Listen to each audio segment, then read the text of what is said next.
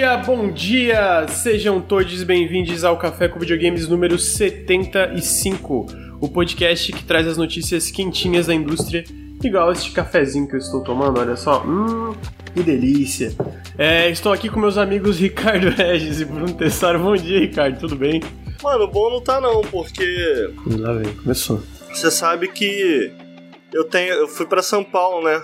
Mas faz hum. umas umas duas vezes nesse último mês aí, pô, foi muito legal, conheci muita gente. Mas aí nesse meio termo eu fui conversar com o Dan, sabe o Dan do Up, que era do. Sei, sei, aham. O antigo. Como é que era o nome do antigo? Final, Final Level, Cast. Cast. Final Isso. Level Cast. Aí falei, pô, cara, tava lá em São Paulo, a gente nem saiu, não fez nada, né? Aí ele, pô, cara, eu moro no Rio. Eu ia. pô, tu mora no Rio, cara?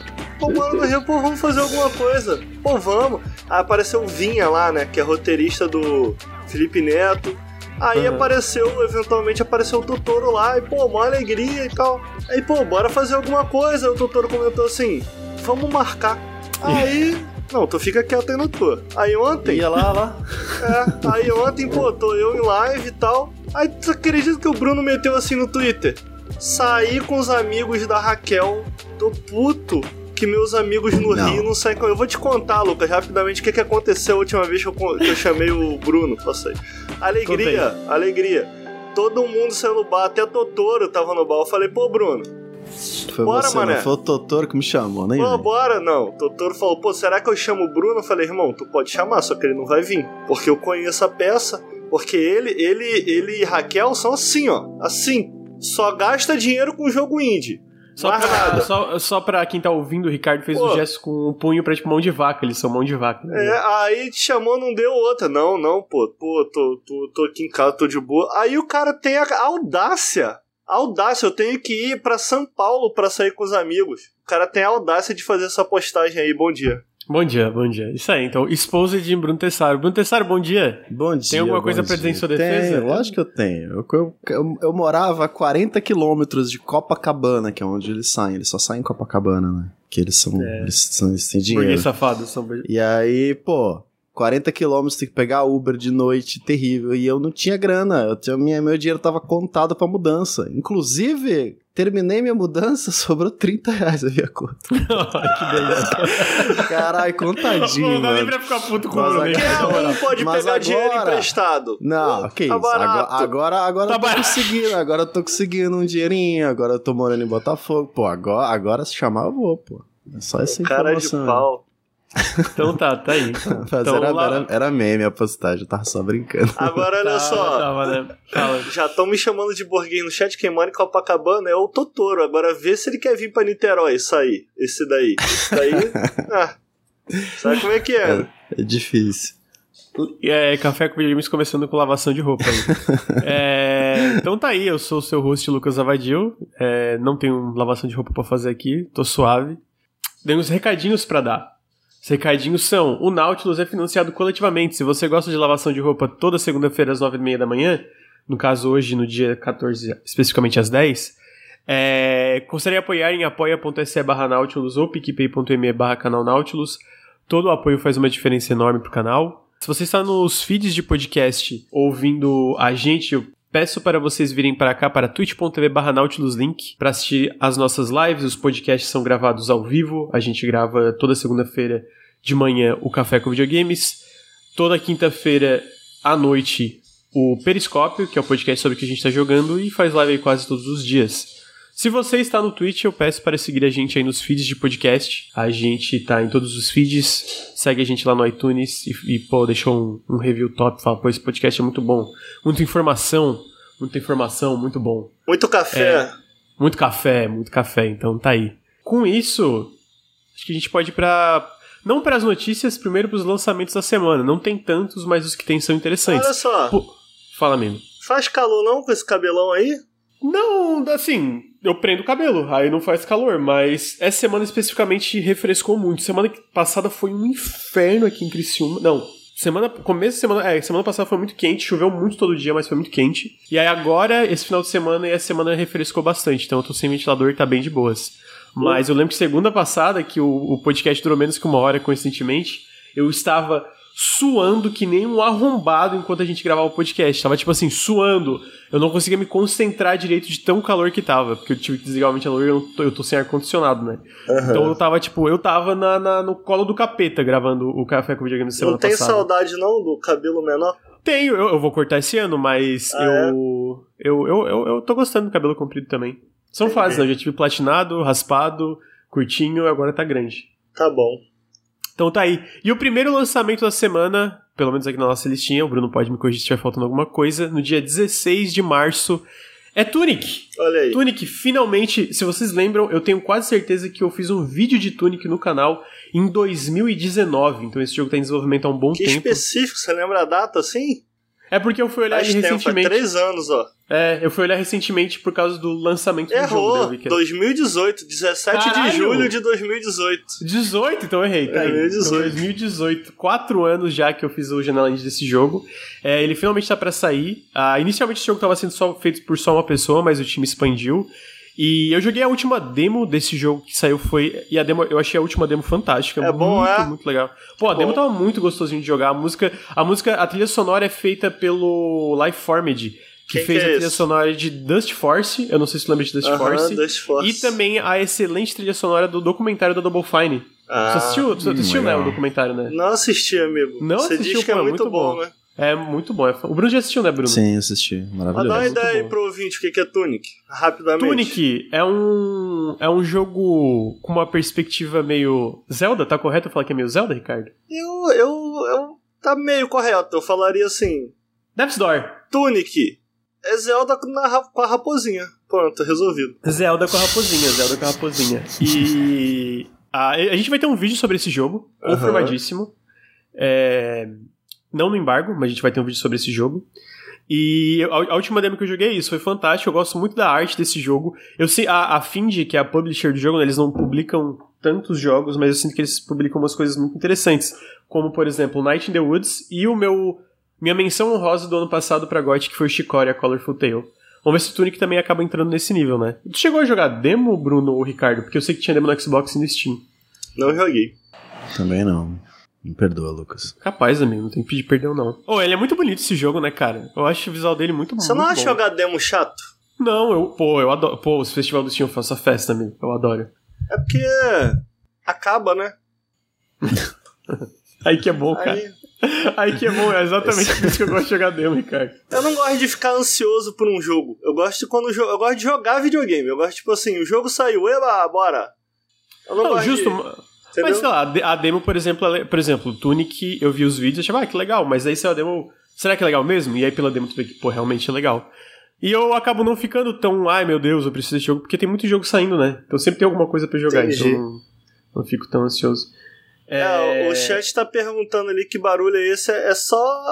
É obra, É gente. obra. É, não tem o que fazer, infelizmente. Peço perdão, mas tá rolando obra aqui no fundo. Mas botou uma musiquinha pra dar uma disfarçada. Botei, botei uma musiquinha, amigo. Botei. Que eu fiz o periscópio a última vez e esqueci, amigo. Que tinha. Bota, ficou Não, só a eu- voz. Sempre boto trilhazinha sonora aqui no, no ao vivo. Só no ao vivo, né? Porque no, no feed vai ser música mesmo. É, então tá aí, Tunic, dia 16 de março vai ter um vídeo no canal. É, e esse é um dos lançamentos aí do, de março da semana. Ah, em seguida vai, também tem o Persona 4 Arena Ultimax, que é aquele jogo de luta do Persona da Arc System Works, que saiu faz um bom tempo. É basicamente um relançamento desse jogo para PC, é, PlayStation 4, PlayStation, né? Você pro, pro 4 pro 5, né? Eu acho que no 5 através da retrocompatibilidade, e pro Switch. Então, esse eu não tenho. Não sei se chegou a jogar, Ricardo, tu que gosta mais de jogo de luta. Amigo, eu nunca joguei. É, talvez eu dê uma, dê uma olhadinha aí nele, mas hum, não tô com muito hype, não. Não tô com. Muita coisa, né? Na, ah, na- o pessoal gosta, né? O pessoal, o pessoal fala bem. desse É, o. Bruno, o Bruno que com certeza tá interessado em jogo de luta de Persona, né, amigo? Tô- tô- eu gosto de Persona, não gosto de jogo de luta. É, eu sei. difícil. Tô zoando. Amigo, quantos anos você tem? E- eu? Bruno? Ah, tá. Tenho 32, amigo. Tá, passou da hora de passar esse. esse. esse preconceito aí, né? É preconceito, cara. Vamos trabalhar em cima aí, pô. Vamos, pô. Entendi. Caraca. Do nada. A galera Tá tem um proibido não preconceito. gostar de joguinho. Ah, pô, para. Vamos. Uh, em seguida, a gente tem Paradise Killer, que na verdade esse jogo já saiu, mas yes. ele vai sair agora dia 16 de março para PlayStation e Xbox, então vai ser uma versão com muito conteúdo novo. Vai ter novas quests, novos segredos, nova música, Ray Tracing, mas eu nem vou aproveitar o Ray Tracing, amigo, porque o meu Xbox é o Series S, não vai ter Ray Tracing no Series S. Tem uma história, hein? Tem uma história esse jogo aí, tem uma história, hein? Tem uma história? Tem, tem uma história, tem uma história. Tem uma história. A história é que eu parei de jogar porque eu tive que fazer coisa pra embargo? Não, você vai deixar eu contar ou você vai tá com tanto medo de eu falar aqui que já tá se defendendo? Não falei nada. Essa mesmo, Lucas. Oh, conta, não, conta. porque eu, quando eu falo aqui, pô, do, da, que tem gente aí que tá, pô, com 200 horas em Elden Ring, e aí tá falando, pô, caraca, o mundo é tão movimentado, tem tanta. né? Mas aí quando eu falo da importância do vento, aí a galera me zoa aqui, fica me gastando. Falei, pô, tem que, tem que ter um cuidado, uma, uma, o matinho tem que balançar. Aí a galera fica, ah, graficista, não sei o quê. Mas aí o jogo já tinha saído, não é isso, Lucas? Já existia, já tava aí. Sim, sim. Exatamente. Mas tu só quis jogar agora que saiu Ray Tracing, gráfico em HD, não sei o que. Tu quer explicar isso aí, não? Porque no grupo tu mandou lá, ah, finalmente Ray Tracing agora eu vou poder jogar, mas aí o pessoal fica aqui, ah não, o Ricardo é graficista, não sei o que. Hum. Terminou, amigo? Terminei, fala aí, pô. Pô, não, só tô ansioso pra jogar agora que saiu, hum, vai sair hum. conteúdo novo. Entendi. Não tem segredo, não. Eu parei de jogar na última vez por causa que eu tava fazendo vídeo. Ah. Lembra? Tu não tinha que fazer tu vídeo. Comentou, tu não tinha que fazer vídeo. Tu não tinha que fazer vídeo ah. na época pro Nautilus, lembra? Eu tinha, daí, ah, né? Entendi, mas tu não comentou lá no grupo. Uhul, Ray Tracing, gráfico Amigo, em 4K. mas eu não eu não vou Agora aproveitar jogo. o Ray Tracing. Agora é a minha vez. Eu não vou aproveitar o Ray Tracing. Entendi. Não, tá bom. O jogo, foi, o jogo sempre foi bonito, não foi, Bruno? Sempre foi lindo. Sempre foi lindo, então não, não, não é novidade. O, o 4K, bem-vindo. 4K com Ray Tracing, bem-vindo. Aham. Uhum. Entendi. Terminou, amigo. Eu sei que tu tá tentando mudar uma narrativa que tu é o, o, o Graphics Boy aqui do Nautilus, mas não vai, não vai mudar, amigo. Não, não vai, não adianta. Só queria falar. É, mas eu, eu, eu, eu, eu admiro o esforço. Eu admiro o esforço. O cara teve a pachorra de falar que Elden Ring era feio até a hora de jogar. É verdade. Não, vou falar o quê? Tá se os caras não sabem, não. não sabem exportar um vídeo. Uh -huh, tá bom. Exporta o vídeo cheio. tava feio, no vídeo tava feio, pô. Bitrate baixo. E ainda tem gente na internet, eu acho loucura. Tem gente na internet. Não, não é possível. A galera na internet fala que esse jogo é feio não jogou, não é possível. Pô, ah, jogo... a, galera, a galera é maluca, mano. A galera é maluca. Caraca. Já vi gente falando, nossa, parece jogo de PS3. Gente, que é, isso? essas coisas. É o PS3 mágico, é o PS2 mágico. Nossa. Pô, queria muitos PS3. Queria do, muito. Dois aço. Do, dois Porra, aço. Que... Pô, que isso. É, e, e, e a, a, a vegetação assim tem bastante, né? Bem rico. Pô, é um jogo bem bonito. Que isso. É, o jogo é muito lindo, mano. É, em seguida tem o Ano Mutationen, que é um jogo é, 2D, meio cyberpunk, que mistura uma parte de exploração e conversinhas e uma parte de, é, de combate, né? Um side-scroller 2D de combate. A parte 3D é exploração, conversinha, quests e tal. E a parte que muda pro só exclusivamente 2D, ele vira um jogo tipo um hack and slash de combate. Ele tá desenvolvendo faz um bom tempo. É, Qual vai... que é o jogo? Ano Mutationen. Eu tô botando na tela, tava esperando passar o Edge. É, ele sai dia 17 do 3 para PlayStation e PC, a sai no Steam. Ele é um jogo desenvolvido, se não me engano, por uma empresa chinesa. E ele parece legalzinho. Eu não gosto muito do design da menina, meio exagerado, umas partes da, da, do design da, da roupinha que ela usa e tal. Mas o jogo em si parece legalzinho de jogar. Eu joguei a demo faz. Ela fala, bonitinha ela, mano. Tem mó, mó peitão é. Oh, essa parte ali que tu viu ainda, ainda é. Mas nem tá tão rela... sexualizado é, assim. Então, é, não, então, é porque essa é. parte tá relativamente razoável. Tem uma parte que uhum. ela usa um, uma, um vestido, quase a bunda dela de fora, que daí fica meio tipo, é, né, não precisava, Entendi. né? É porque é Mas, é pro público gamer. E vai ser agora 17, aí tem essas coisas. Ele tá desenvolvendo faz um bom tempo. Ele tá naquele PlayStation. bonitinho ele. É, não, é bem bonitinho, é caprichado. Ele tá naquele é, PlayStation China Hero Project, que também saiu o Fist, aquele jogo que tem um, um coelho porradeiro, lembra? Fist forte. Mas aí é, é, é, tipo um adventure, é tem essa, Então, tem essa parte que é em 3D que é meio que um adventure, tu sai explorando e conversando e tal. E aí tem uma parte, deixa eu ver se eu consigo botar, que aí ele vira meio que um, um side-scroller de ação. Ah, é? É, mas ele vira meio que um side-scroller de ação e tal. Então tem essa altern... Fica alternando entre essas duas coisas e aí tu vai progredindo é, no é, jogo. Foi full Devil é. May Cry, né? Eu achei que ia ser um negócio meio de tirinho, não é? Aham. Uhum. Ah, ele sai agora dia 17. O jogo parece legal, ele é bem feitinho Parece pra caramba, legal, ficou é. muito tempo em desenvolvimento. Ah, em seguida, a gente tem o Shredders, que é um jogo de snowboarding. Olha aí. Ah, que sai no game é, para PC, Xbox e no Game Pass do lançamento. Ah, tá tendo muito clipe desse jogo novo. Deixa, ah, aqui, ó, esse aqui é um trailer novo que parece que mostra mais. É, eu tô curioso, ele parece ser um jogo bem chill, bem relaxante assim de jogar. Eu não compraria, mas como tá no Game Pass, eu acho que vou dar uma testadinha. Os trailers que eles mostraram é muito legal, não só porque ele parece bem chill, mas a musiquinha é boa, assim, sabe? A musiquinha é meio gostosinha de jogar. É Tô curioso. tô- tipo. É tipo skate, só que na neve, né? Isso é mais gostoso Análise andar na neve. Ricardo. Eu Eu não entendi o que que vocês estão rindo de mim. Não, não, é só que eu queria muito uma análise do Ricardo que ele começando. Shredders é tipo skate, só que na neve. Na neve. Pá, uma análise Nautilus. É, o jogo de surf é tipo skate, só que na água. Ah, caraca, não entendi o que que tô me gastando. Então tá aí, Shredders, é, sai agora dia 17 de março. Sinceramente parece bem legalzinho, ele tá bem bonito também. O visual, eu acho que, tipo, visualmente tá. E aquele bonito, da né? Ubisoft lá? Pois é, eu achava que era esse aí, sabia? Eu tava confuso. O Riders já. Republic? Não, é, que o Esse Riders jogo já Republic. tem- saiu, o Riders Republic? Já, já saiu. É- é- o Riders Republic tem tudo, né? Ele é meio Forza Horizon do- de, de esportes De radicais. esportes assim. radicais. Eu tenho vontade de jogar ele porque ele tem bicicleta. e Eu gosto de andar de bicicleta. É, eu tô vendo, todo dia no Insta tá postando andando de bike. Você tá vendo, amigo? Tô andando 20 Hum. km, tá? Ontem, Caralho. eu cheguei em casa acabado, morto. Nossa, destruído. Dormiu bem? Dormiu bem daí? Amigo, dormir bem é bom que quando você tá andando de bicicleta, você tá concentrado ali, você para de pensar nela, né? Entendi, amigo. Caraca, dá uma música, dá uma música essa porra. É, pois é. É, Então tá aí, gente. Shredders. Shredders, o Ricardo também recomenda fazer snowboarding pra parar de pensar nela. É uma outra tática. Bom, Ricardo, a gente tem o Riders Republic na Epic Game Store, tá? Ah, é? Caraca, Aham. pô, vou jogar em live, pô. Caraca, Tá lá, eu tá não lá. sabia disso não. Pois Olha. é, só jogar lá. Então, Shredder, gente, vai sair dia 17 de março pra PC, no Steam e pelo Game Pass de PC, e também no Xbox. Ah, e por fim, sai o jogo mais bizarro aí dos últimos tempos, o Stranger of Paradise Final Fantasy Origin.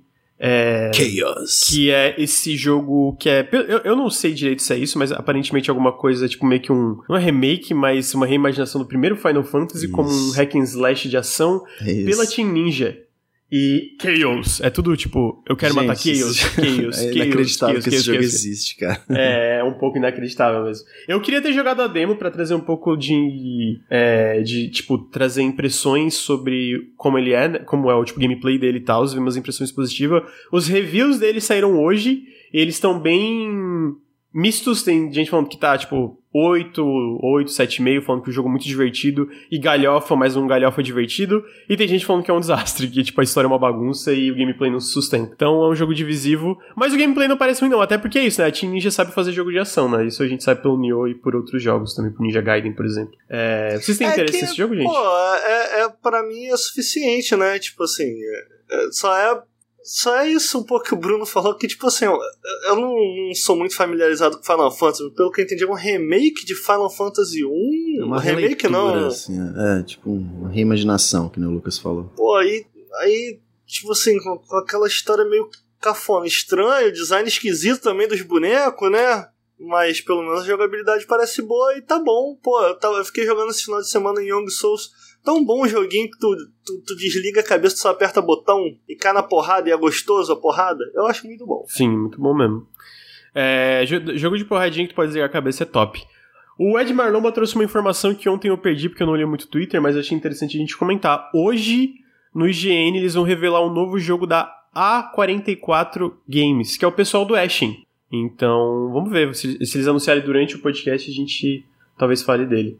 O Ashen, ele não é tão bom não, mas ele tem, tem umas coisas interessantes. Então talvez o que eles aprenderam no Ashen fique melhor na, na continuação. Pessoalmente, eu zerei o Ashen Live. Ah, não é um jogo ruim. Não é um também. jogo ruim, de fato, não é um jogo ruim. Mas eu zerei ele em live e no final eu tava meio que de saco cheio, assim, sabe? Tipo, eu acho que Aham. tem, tem probleminhas, assim, no caso. Ah, e falando em jogo com problemas, a gente entra agora nas notícias, na nossa pauta Olha aí. principal. E eu falo problemas porque eles anunciaram a data de, eles anunciaram que adiaram o Forspoken para dia 11 de outubro. E isso, em si não, isso por si só não é um problema, obviamente. Eu acho que, especialmente com o Covid, a coisa mais comum que a gente tem visto são adiamentos de jogos. Mas eu tenho que confessar uma coisa que depois do últimos, dos últimos gameplays revelados pelos previews e pela Game Informer, eu tenho que dizer que esse jogo parece uma merda. Parece ruim. É isso. Parece ruim. Então fica aí. é- aí Esse é o problema. O jogo Não, não uma parece merda bom. é sacanagem. Ah, Uma merda. parece bem chato, parece bem, bem estranho. Pô, uma É um merda. negócio meio mano. genérico, não. Uma parada meio. Ah, tem dragão, aí tem gente correndo, aí tem roupinha bonita. As magias tão Não. maneiras, pô. Não, o jogo A visualmente não movimentação tá... parece ser legal. Parece, se isso funcionar, talvez seja um jogo legal. É. Não, assim, eu É. espero que eu esteja completamente errado, porque o conceito de- desse lance de magia e tal é bem legal. Mas a, a gameplay que eu vi, não, não desse trailer, o último trailer que saiu não parece ruim. Ele ainda tá Aham. estranho, mas não parece ruim. Mas eu tô falando das gameplays que saíram de preview. Saíram vários previews, eu acho que uma ou duas semanas atrás, que era meio que gameplay ininterrupto, o pessoal jogando. E, cara, parecia bem ruinzinho, assim. Eu achei bem. Eu achei, eu achei, eu achei desengonçado não de um jeito interessante, só de um jeito, tipo, parece entediante, tá ligado? A impressão que eu tenho, cara, é- é- acho que você faz isso também, acho que tanto você quanto o Bruno, Luca, é, segue uma galera no Twitter que é game dev e eles de vez em quando eles postam uns, um- um- umas demos de algo no que eles estão trabalhando. A impressão que eu tenho é que tem muita cara de tech demo, sabe? Aham. Tipo assim, Hum. eles construíram, fizeram rapidinho ali um mapa com com, uma, com os matos, botaram os inimigos só pra ver como é que é e nunca saíram dessa fase e o jogo vai lançar, tá ligado? É meio Parece esquisito. um. É meio esquisito mesmo, né? É, é- se eu não me engano, essa engine do Forspoken é a mesma do Final Fantasy XV, é, que também foi um desenvolvimento problemático. Eu imagino que ela é, não seja seja uma, uma, uma engine com problemas, né? Que pode, tipo... Porque a gente vê uma certa similaridade... Pelo menos eu vejo certas similaridades visuais é, no Forspoken e no Final Fantasy XV. Não sei se é a minha impressão, né? Mas eu vou te dizer que eu acho que o Final Fantasy XV tem muito mais personalidade, pra mim. Tipo, esteticamente falando, mesmo com essas similaridades também. Então, eu, eu só achei estranho. De novo, esse trailer especificamente que a gente tá mostrando agora ao vivo no podcast não tá ruim, né? Mas o gameplay que eles mostraram eu achei bem estranho, bem estranho. Talvez com adiamento alguns desses problemas de ele estar desengonçado e até problemas que parece ter de frame rate sejam solucionados, né? Mas eu confesso que é, não tô com muitas é, expectativas positivas desse jogo, não. É, mas tá aí, Forspoken.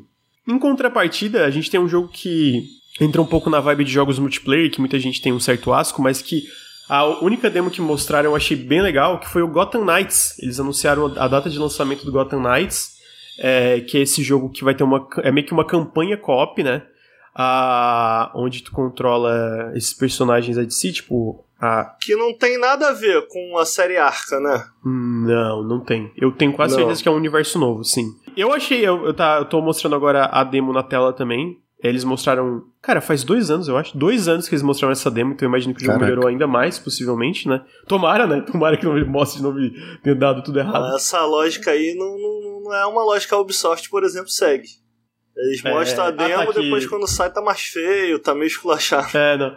Assim, mas não é impossível de às vezes mostrar e realmente não tá tão bom quanto a demo original. Isso aconteceu várias vezes na indústria de jogos, né? Mas eu espero que seja. Eu gostei dessa demo que eles mostraram, gostei do último trailer. Eles mostraram um trailer novo recentemente que parecia bem legal também. É, e eu tô bem curioso, cara. É um jogo que eu vou querer jogar co-op com, com os meninos aqui em live. O jogo não de é a Rocksteady, né? Não, a Rocksteady tá fazendo Esquadrão Suicida. Quem tá fazendo esse é a Warner Montreal, que fez o Batman Arkham Origins, que eu acho que é subestimado. Injustiçado. Injustiçado. Injustiçado. Concordo, amigo, concordo. Injustiçado. Eu lembro que uma vez lá, cara, antes do canal a gente teve uma discussão que eu falei que eu preferi ele que o Arkham City. E tu falou, pô, mas é foda porque os caras já tinham a base pronta, né? E eu realmente é, é verdade. Ao mesmo tempo, eu acho que eles fizeram muitas coisas interessantes, especialmente na questão narrativa, dentro do, do Mas olha modelo ali só, da, da Rocksteady. Né? A gente tá falando que é injustiçado hoje também, porque no lançamento, eu não sei se tu lembra, ele veio tudo bugado, todo cagado. Ah, é disso? verdade. É, lembra, é verdade. Ele teve vários Então, problemas técnicos, né? Também é culpa um pouco culpa dele, mas é um bom É, jogo. eu joguei depois, bom eu joguei jogo, depois boas, boas tava... battles, pô, Sim. história E- maneira, bom É, jogo, os personagens. Pô, tem, tem a, a- como ele vai contando a história e revelando personagens é muito da hora. Eu acho sim. Vários vilões que ele revela, o vilão principal, a forma que ele revela, eu acho muito da hora também. É, então. É isso, Batman. Batman, olha aí. É, o Gotham Knights foi. A data dele foi anunciada para. Deixa eu olhar aqui no- na pauta. É 25 de outubro de, de 2022 para PC, PlayStation e Xbox. Provavelmente, no mínimo, a gente vai jogar ele em live em co-op. Eu acho que parece um jogo muito divertido jogar em co-op em live, dando porradinha. É, então, tá aí. Bruno, você é, o que tá. eu não gosto de jogar esses jogos em co é que o Bruno e o Lucas eles têm pressa. Tudo eles estão com pressa. Pô, eu quero Caraca, explorar lá o bagulho, os caras, pô. Mentira, eu não tenho pressa não, mas o Bruno tem. Eu joguei o Wasteland 3, Ó. o Wasteland 3 com ele. Eu tava no diálogo, o Bruno Cliquei já tava sem lá querer, na, cara. Cliquei na sem frente querer matando carrinho. Caralho, Bruno, Não, caralho. mentira. Ah, Cliquei sem sem querer querer, no sem carrinho, aí, ó, meu, passou aqui, foi mal, velho. Não sabe Não, ele já era assim, agora com a Raquel então, porque a Raquel é elétrica, né? A Raquel, ela, pô, ela quer fazer as coisas rápido. Aí agora ele tá mais assim, pior ainda. Entendi. Mas eu ainda vou jogar o Wasteland 3 com o Bruno, mas eu vou dar um socão nele se ele ficar correndo muito. É, tá aí então, Gotham Knights. Não, pra- não, esse 3 não vai mais rolar, não, amigo. Por que não, amigo? Porque eu joguei 15 horas do jogo, não aguento mais. Ah, tu já Chatão. jogou 15 horas do jogo? Não chatão, gostou? Chatão, gostei. Pô, não. tinha, tinha- a, impre- a impressão eu tava inicial animado dele. combate, não, É, então, a impressão inicial dele foi muito positiva, só que no co-op ele tava absurdamente bugado, né? Daí eu, Não, eu desisti. É... Ah, o Bruno não vai dar impressão, não. Você ia perguntar. Ah, é verdade. O que, que tu, tá, tu acha de Gotham Knights, amigo? Cara, vocês estavam falando do Arkham City, eu acho Arkham City meio caído. Eu gostava muito do Asylum, eu, quando abriu pro mundo aberto, eu fiquei tipo... É, não sei se essa repetição de porradinha no meio da rua tá, Ah, tá é que é, funcionando. mesmo, é a mesma cidade, né? É, mas, tu não tipo, curtiu a história? Eu achei a história muito eu não, legal eu do não jogo, terminei cara. o Asylum, eu, não, já, eu parei com o Batman ali, mas eu queria voltar, mas... É, o Asylum Pô, não, não City, né? terminou- O Asylum, Ah, tá. eu terminei três vezes, acho, duas ou três vezes. O City eu não terminei, mas eu... Como é co-op, pô, essas porradinhas acabam se tornando divertido, né? Porque ah, joga pro lado, joga pro outro. Então vamos ver. Depende também do que qual que vai ser o qual que vai ser o o loop, sabe? Tipo, ah, vai ser sempre ficar entrando nessa dungeonzinha, matando os mesmos carinhos. Pode ser que fique chato rápido. Mas acho que não. Eu lembro que teve uma coisa que me decepcionou na época do Arkham City, não sei se foi uma coisa generalizada. Tem um tá personagem que é tipo. Oi? Ricardo está incomodado. Que eu Não, que. porque o combate do City destrói o do, do Asylum. E a galera fica com nessa de viúva só porque o Asylum era linearzinho. Sendo que, pô, o City tem Eu acho que o City é dungeons. É, pô, Uhum. vivaça, cara chato. Cara, agora eu eu vou falar que o Knight, o carrinho não precisa, né? O carrinho não precisa. Pô, Cara- você acha que o carrinho não precisa? Não, eu tem tem acho, tá. sessões Eu- legais eu, vou no me corrigir, carrinho. Eu vou me corrigir. Eu não acho que o carrinho Só não precisa. exageram. É isso. Eu acho que o carrinho é legal, mas eles perdem a mão. Mas pra ser Ah, justo, amigo. eu acho que eles perdem a mão em muita coisa no, no, no, É, no, no Knight em questão de quantidade. Pra ser justo, não é só Pô, o carrinho. amigo, vamos lá, o jogo já saiu faz tempo. Vou falar aqui abertamente, tá? Quem vier encher o saco de, de, de spoiler, ah, pau no cu também, pô. Faz mó tempão. Agora, pô, tu lutar com Deathstroke, mané. Pô, tu fala, porra, agora vem, agora vem aí, vem um. Que Deathstroke? Com. Deathstroke também, tem Deathstroke também. Mas eu queria falar com. Não vou revelar a identidade, mas do, Do Arcanite, não é isso que É, eles o chamam? Arkham Knight, eu acho que é. Pô, mano, a parada vem, pô, tá, agora vai salgar. Aí é no carrinho, é lutinha no carrinho. É, A então. vontade de jogar o controle, eu falei, caralho, me deixa cair na mão com o maluco. Honesto, porra. Aí fica no carrinho, ah, que raiva. Não, então, é, é isso que eu tô dizendo. Eu acho que eles perdem a mão nessas partes. Assim, eu ainda acho que é um jogo bom, pra deixar claro. Eu zerei, eu acho que é um jogo Ah, é bom. legal. Mas. É bonito até Porra, hoje, é né, absurdo. mano? Não, a parte visual é Caraca. absurda. Se tu abre o jogo hoje, ele é lindo, absurdamente lindo, assim. É, então tá aí. É, mais um jogo de heróizinho, Gotham Knights, sai em outubro. Estou, confesso que eu estou é, com expectativas. Quero jogar. Viram Batman? Vi, muito bom. Achei um filmão. pra você ver Viu, como Bruno? o gráfico não é tudo, né? Não entendi. Não, por causa do Knight? Cara, Ninguém, ninguém falou. Foi, foi muito bom, tipo, a gente falando do filme dele. Gráfico não é tudo. Eu falei, amigo, mas é um filme que a gente tá falando. Ninguém quero falou filme que Ricardo, gráfico mas é o Ricardo tudo. não vai comigo. Ele Ah, tá- eu quero ver assistir. Já falei que quero ver de novo. Ah, essa semana eu tô Chame, aí. vamos, Ricardo. Ele, não, cara, não. Vou chamar minha ex, vai ser um date maneiro. Caralho. Olha só. É. Ninguém falou que o gráfico. Entendeu? A gente só tava exaltando. Ela não é bonita até hoje, o, Eu só o queria Night, o saco, Lucas. cara. É lindíssimo. É lindo, é Pô, é lindo. então, Lindíssimo. tá, eu- pô, maneiro, maneiro, pô.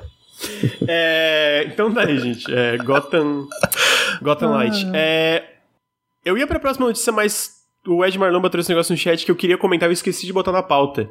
Que é só que eles anunciaram a Pô, data. mas bota o maluco aqui então. Bota um quarto convidado aqui, porque, pô, tu não faz a pauta, o maluco tem que ficar trazendo aqui Pô, o vai, vai, aí, ô Ricardo, cala a boca aí, na moral, fica na tua aí. É, o que, que eu queria trazer é que o Domen, que é aquele Souls-like brasileiro, é, teve data de lançamento revelada pro dia 20 de março. Ele vai sair pra é, PlayStation, PC e Xbox, se eu não me engano. Ele tá um pouquinho desengonçado, Mas ao mesmo tempo eu acho muito legal um, jogo brasileiro desse escopo, né? Ele, é, não é um AAA, obviamente, mas ele é um jogo maior. Ele é publicado pela Prime Matter, que é uma subdivisão da Deep Silver, né? Da, da, da, da Embracer e tal. E ele claramente, assim, de cabeça desses jogos mais tradicionais de console, eu sinto que ele tem um escopo um pouco maior do que comumente visto em jogos brasileiros, tipo jogos feitos em um estúdio brasileiro, não sei lá, tipo, não como um estúdio brasileiro de suporte, né? Então eu tô, tô curioso para jogar, ele vai ter co-op online também. É... Ele tá, ele tá desengonçado, dá pra ver, sabe? Que ele tá, bem, tá meio clunkzinho assim. Mas ao mesmo tempo eu tô curioso e eu quero jogar porque. De novo, eu não consigo lembrar de cabeça de um jogo desse escopo brasileiro. Não sei se vocês conseguem. É, eu de cabeça não consigo pensar em nenhum, assim.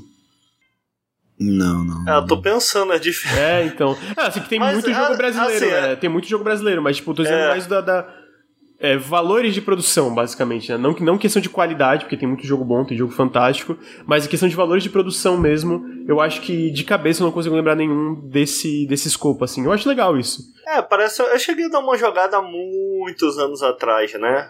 É, eu lembro, teve uma BGS que a gente Sim. foi, né? Eu não sei se eu tava junto, mas 2018, teve uma BGS. Ah, Desde lá o jogo claramente mudou muito.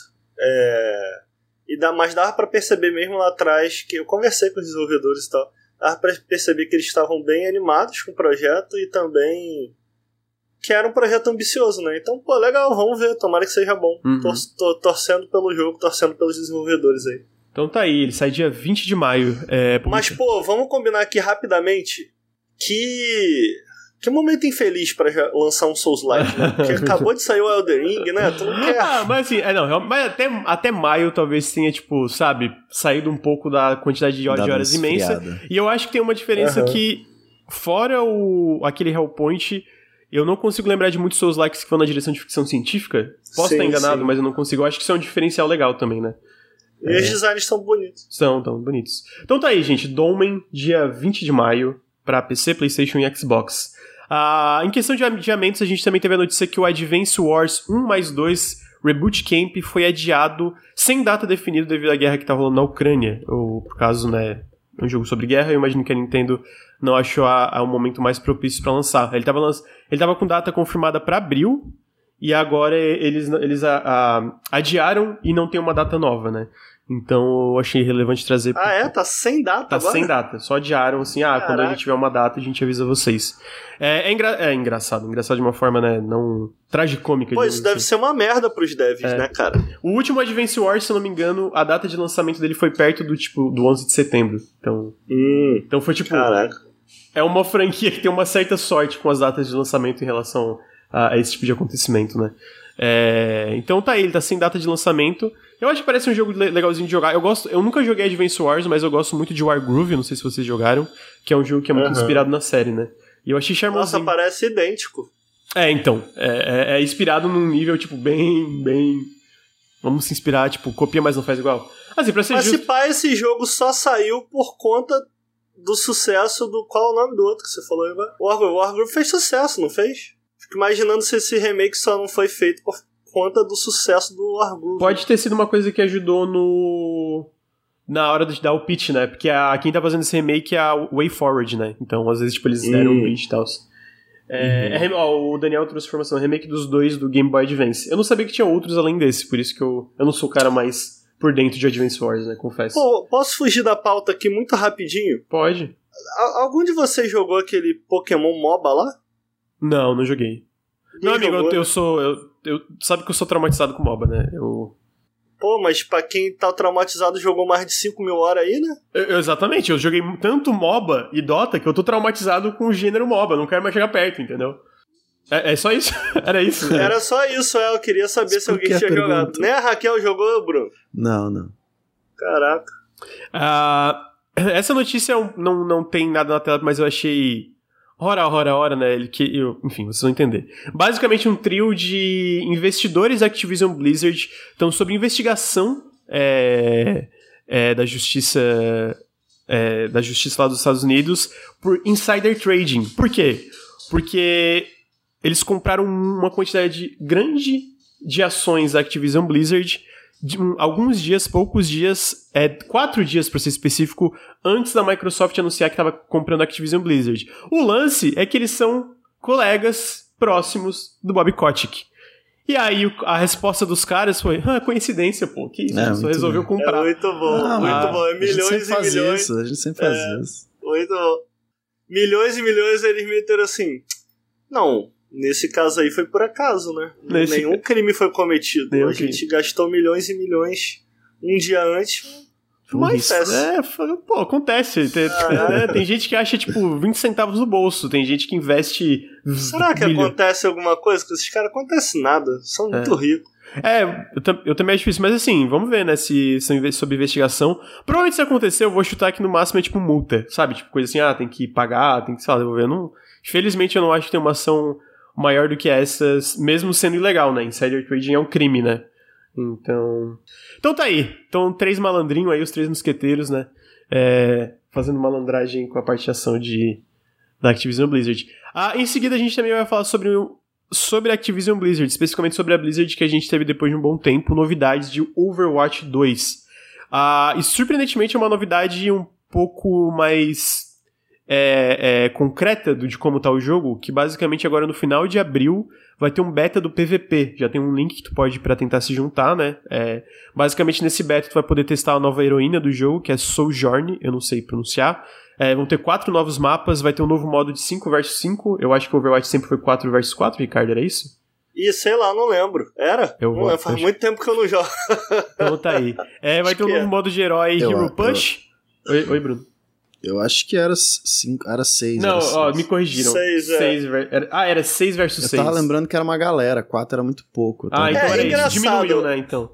Quando eu voltei, depois de jogar muito tempo, é, eu voltei, a gente chegou a jogar em live aqui com o pessoal, a, a Letícia, que é a namorada do Henrique, chegou a jogar com a gente também. Joga pra caralho ela, tá? Aí, pô, achei tudo muito embolado. Então, tipo assim, essa decisão faz sentido, eu acho. Principalmente porque eu joguei no lançamento, né? Depois eles foram adicionando vários outros heróis e tal. É, é, e mudando os heróis que já existiam, então eu achei muito embolado 6 contra 6. Então eu acho que faz sentido essa decisão de botar 5. Uhum, faz sentido. É, eu, eu acho que o, vai ter os dois, né? Eu, eu acho que. É isso. Agora, ô Lucas. Ô, fala, amigo. Eu tava pensando o que, que eu ia falar e me perdi. Fala aí. Pô, esse jogo aí deu uma morrida, né? Não deu, não? Over... Tipo assim, Overwatch, não o 2, Overwatch Ué, mas foi isso, né, né, amigo? Basicamente o que aconteceu que a gente mais ou menos sabe. A Activision, quando obviamente tem todos os problemas, tanto na Blizzard, né? Tem muito problema de assédio, abuso tal, tal.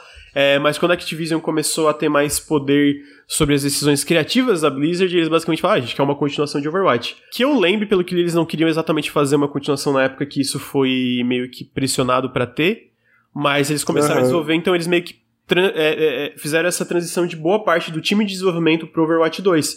O resultado direto foi que a, a, o suporte de Overwatch 1 meio que morreu, né? Teve, começou a tipo, ficar no. Eles chamam tipo, de live support, pouquinho. Tem tipo uma equipe esqueleto e tinha pouco conteúdo. E o próprio diretor do Overwatch 2 agora, eu não lembro o nome, tem num vídeo que saiu, ele fala Esqueci que. É, nome é, que, que não é mais o Jeff Kaplan. Jeff? Né? Ele saiu, é, ele saiu da Blizzard. Né? Ah, esse diretor novo falou que ele, ele sabe que o Overwatch 2, eles. É, o Overwatch 1 eles cagaram com o suporte. E a ideia do 2 é, tipo, ser um jogo como serviço, né? Que a gente entende, o próprio Overwatch 1 gera isso muito melhor em questão de suporte e novos modos, e novos mapas, e novos personagens, e etc.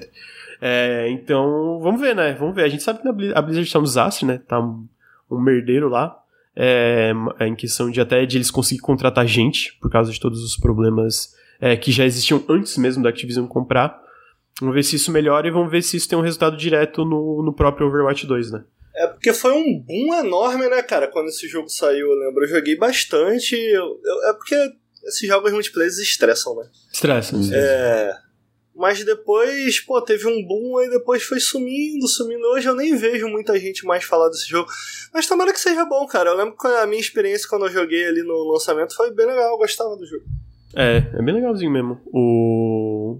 Na verdade, eu joguei pouco, mas o pouco que eu joguei foi legal. É, mas, tipo, é porque eu acho que, no meu, no meu caso, eu não cheguei a viciar para virar um, um, inferno, né? Agora, qual que é a novidade aqui? A novidade é, é, é, é esse beta. É isso. Então, o, que, o que, tem de novo no caso específico do Overwatch 2 dessa notícia é esse beta, né? É o beta que a galera vai poder jogar. A heroína, eu acho que ela foi mostrada, mas não tinha no Overwatch 1, né? Eu acho que não tinha. Então, é basicamente ela foi mostrada, mas tudo isso que foi mostrado, eu acho que ninguém teve a oportunidade de jogar Overwatch 2 antes, pelo menos fora, tipo, sei lá, beta tester, essas paradas, né? Tipo, é, gente da, da, da parte de, de quality assurance, etc. Então acho que agora é isso, eles fizeram esse negócio pra galera assinar e participar do beta e testar e dar feedback, né? Eu acho que é uma ideia generalizada do, do Overwatch 2 indo pra frente é ter mais gente jogando o tempo todo, ter mais um, um, um, um flow constante de notícias mais, mais recorrente ali, né? É, então tá aí, Overwatch 2, eu acho que. Vocês têm mais alguma coisa pra acrescentar? Não sei se o Bruno chegou. Eu joguei no lançamento, era viciado no. O Ricardo vai me odiar, mas eu gostava muito do Hanzo. Eu era viciado no Hanzo. Perfeito, personagem maravilhoso, dá fluxada na cara daquela. Sempre tinha um naruteiro para atrapalhar o time inteiro que tava jogando de Hanzo, feito um filho da puta. Caralho, ah, não matava ninguém. Uhum, Esse, certamente era o Bruno. Pode crer. Não, aí eu tô pra ver um personagem mais odiado do que esse, mano. Ah, é? Quando alguém pegava Hanzo, a galera. Ah, não, lá vem. Caraca, a galera odiava muito esse boneco. Sério, era cara. Caraca, a galera reclamava muito, não era? Tu lembra disso? Mas sabe por que eu jogava de Hanzo, cara? Ah. Porque eu amava aquela fase do, do Team Fortress 2 medieval, que você jogava com o sniper e você podia usar arco. Não sei se você já jogou esse modo medieval do Team Fortress. Que tinha Amigo, martelão. acho que já tinha parado. É, é. Não me, não me recordo. Aí tinha, tinha um o que personagem... que tem o Hanzo a ver com isso? Tinha um personagem de arquinho. E eu Ah. jogava com o Hans por causa disso, que eu adorava arquinho. Pô, é muito mais Entendi. legal do que a arminha. Só por Não, isso. é porque é um boneco que não é ruim, é bom, mas tipo assim, tu tem que ser muito Sim. bom pra ajudar o time com ele. E, e como ele era muito popular, muita gente ruim pegava Sim, ele. Então sim, quando a galera já pegava fácil. o Hanzo, já começava o choro. Mas tipo assim, quando um- era um, um Hanzo. É Hanzo, não é isso? O, É, o, ar- o arqueiro. Qual que é o nome do. Aí é o Hans, né? Solta o dragãozão. Esse é o Hanzo? Que solta o dragão. Achei que Tinha esse era o ninja. lá que era da espada. Não, o ninja da espada eu não gostava, não. Esse é, esse é o Mas Gage, arqueiro. é o. o arqueiro. É, então. Tá bom. Não, não, pode continuar, não Overwatch. queria cortar não. Não, não, não Mas tem eu mais acho o nada jogo dizer, muito não. bom, cara. Eu acho na época eu gostava muito. Só Sabe com quem eu jogava, morrendo. amigo? Hum, Chuta um aí, quem que você acha que eu jogava? com a. Com a diva. Não. Porra, foi a minha primeira diva, é muito maneira. Ah, porque tem robôzão, o faz robôzão, lógico. sentido. Não, é o Lu, Luir, que grava aqui com a gente, porra, o Luiz jogava muito de diva. Muito, moleque jogava muito de diva. Ah, Eu gostava do macacão, como é que é o nome dele? Puta merda, esqueci Ah, o nome dele, esqueci. mano. É o Ele era Win- maneiro. Winston. Não era o Winston? Winston. Eu Cara, gostava como é que eu dele. lembro do nome? Eu, eu acho que é porque eu lembro que eu Winston. ficou na minha memória porque eu acho o design dele muito irado. Eu gostava dele porque ele tem muita mobilidade. Eu gosto de boneco com Sim. muita mobilidade. Então, tipo assim, tu entrava e saía com aquele pulão, tá ligado? Uhum. E era muito bom porque quando tu pegava os malucos que não manjava bem também, tu, tu em vez de sair, tu só pulava pra cima, a galera es- esquecia que tu existia, daqui a pouco tu caía de novo. Pô! Era muito bom, eu adorava isso. Eu adorava jogar com ele. Muito bom. Ô, ô Ricardo, é, eu acabei de ver uma coisa no Twitter, e aí é Ah. uma- é, não, é- não, eu já trouxe essa notícia, mas eu queria comentar o que, que tu acha dessa ideia. Basicamente, faz um tempinho que a Embracer comprou a Dark Horse Media, né? Que faz uh, vários HQs e etc. E aí agora virou oficialmente o décimo grupo operativo deles. E aí uma ideia que eles falam é pra tipo, pegar essas inte- propriedades intelectuais da, da, Dark, da, dessa, da Dark Horse Media e também fazer jogos, enfim, aproveitar, fazer essa cross-polinação. assim, Tem né? bastante várias- coisa na Dark Horse. é, e se o pessoal do Darksiders fizesse um Hellboy? Pô, seria irado, mano. Seria Agora irado. a galera do, do, do- Como é que é o nome do jogo? Ele acabou de falar, cara. É O O. Darksiders? da- Como é que é o nome deles? A. Ah, tem a Gunfire e tem os outros lá que, que também fizeram ah, eu agora. achei que você tava falando da Airship Syndicate. Não, então, tá pode ser falando da- qualquer uma das duas. É porque a, a Gunfire, a gente sabe que eles são bons pelo Remnant, né? Então... Não, a Gunfire pode fazer Remnant 2. Deixa eles fazerem Remnant 2. Porra, Mas eu, eu acho que eles têm maneiro. mais de uma equipe, porque eles fizeram o Darksiders e o Remnant É? simulta- simultaneamente, né? Entendi. Mais ou menos, assim. É. Eu gostaria, eu gostaria muito de um Remnant 2, Pô, assim, melhorando, né? Melhorando as coisas do, do primeiro e tal. Eu gosto muito. Eu zerei o primeiro Remnant, depois eu zerei o, o Chronos Before the Ashes lá, porque era não baseado gostou em Remnant. muito desse, né? Eu gostei, é porque no final eu tava meio tipo. Eu, eu não gosto muito do- da parte final, eu não gosto do último chefe. Coincidentemente, eu também não gosto do último, do último chefe de Remnant. É, Aham. Então eu não gosto muito do último chefe da última área. Mas eu me diverti muito. Ele é mais simplesão, dá pra ver que o orçamento ali não era muito alto, né? E até porque ele, ele foi um dos primeiros jogos de Oculus Rift, se eu não me engano, desses grandes. É, mas eu achei legal também. Eu acho que eles têm muita coisa interessante ali para que eles podem continuar com o Remnant em questão de expandir as mecânicas e tal. E o Remnant É, eu acho maravilhoso. O Remnant eu acho Eu ia, muito bom. eu ia falar que a, a Airship Syndicate, eles fizeram agora o último jogo deles foi esse de LOLzinho aí. Como é que é o nome dele? Ah, eu não lembro. É... Ajuda aí, chat. É... Ruined King. Ruined King. Porra, bom jogo, maneiro. Mas, pô, eu queria ver eles. Pô, eu queria que alguém injetasse uma grana a mais nesses caras, entendeu? Eu acho eles super talentosos. Você vê, todos os jogos dele têm meio que um formato similar. Eles criaram essa engine e eles. Pô, até o Darksiders que eles fizeram, que é muito bom, é meio que nesse estilo, tá ligado? Uhum. É ali isométricozinho, meio que nessa engine. Eu queria, pô, eu queria ver eles fazendo outra coisa. Sacou? Tipo assim, outra câmera, outro estilo de jogo, porque eu acho que eles são muito bons até agora. Eles, ma- eu achei que eles mandaram bem tudo que eles fizeram. Eles estão contratando bastante gente, umas 10 pessoas. Talvez a pessoa, a publisher que pegou eles agora é, esteja injetando mais grana, porque eles abriram, eles abriram várias vagas aí. É, então tá aí. É, só queria trazer essa notícia, nem tava na pauta, porque eu vi agora, eu achei. E eu lembrei que eu quero. Eu, eu acho que Ah, essa o ideia Bruno podia. não gosta Do quê? Ih, do, Não, do Before the Ashes lá, o Cronos. O Bruno fala que é uma merda. ah, achei, uma achei merda? meio caído. Não, acho uma merda é exagero, né, Ricardo? Sempre exagero. Ah, eu me diverti. Mas assim, é, É porque tu vê que ele, caidinha, ele é caidinha. meio. Ele é, ele é meio. Ele é meio clunk, o level Simplório, design é, é, clunk, bem meio quadradinho, assim, bem. o Bruno bem só gosta de. AAA.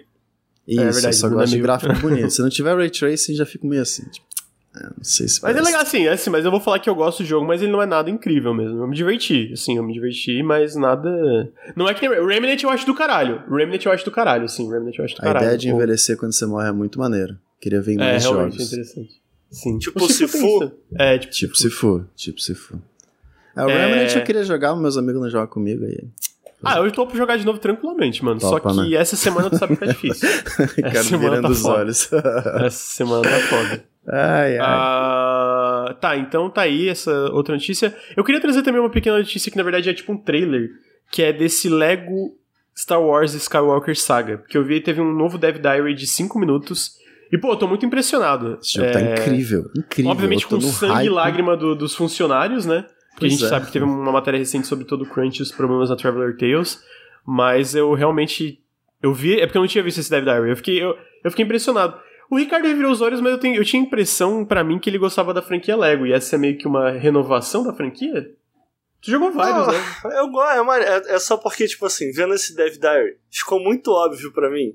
A a galera gosta de fazer isso com esse jogo de espaço, me parece. Tipo assim, de vender a ideia de uma parada sem limites. Então, tipo assim, Uhum. Ah, é porque eles comentam, pelo que eu entendi no Dev Diary, o formato vai ser meio que tu vai poder jogar episódio a episódio. E quando você termina o episódio, você meio que desbloqueia os planetas daquele episódio. Então, tipo assim, você visitou. O que, o que isso significa? Que você tem esse modo meio que você segue a história do filme, mas você também pode revisitar esses planetas de todos os filmes com os personagens também de qualquer filme, né? Então eles, eles ficam falando tipo, ah, do quão gigante é e etc. E tipo assim, eu não duvido que vai ser grande e tal, mas eu, eu, eu fiquei. A minha sensação quando eu assisti esse Dev Diary foi muito de que.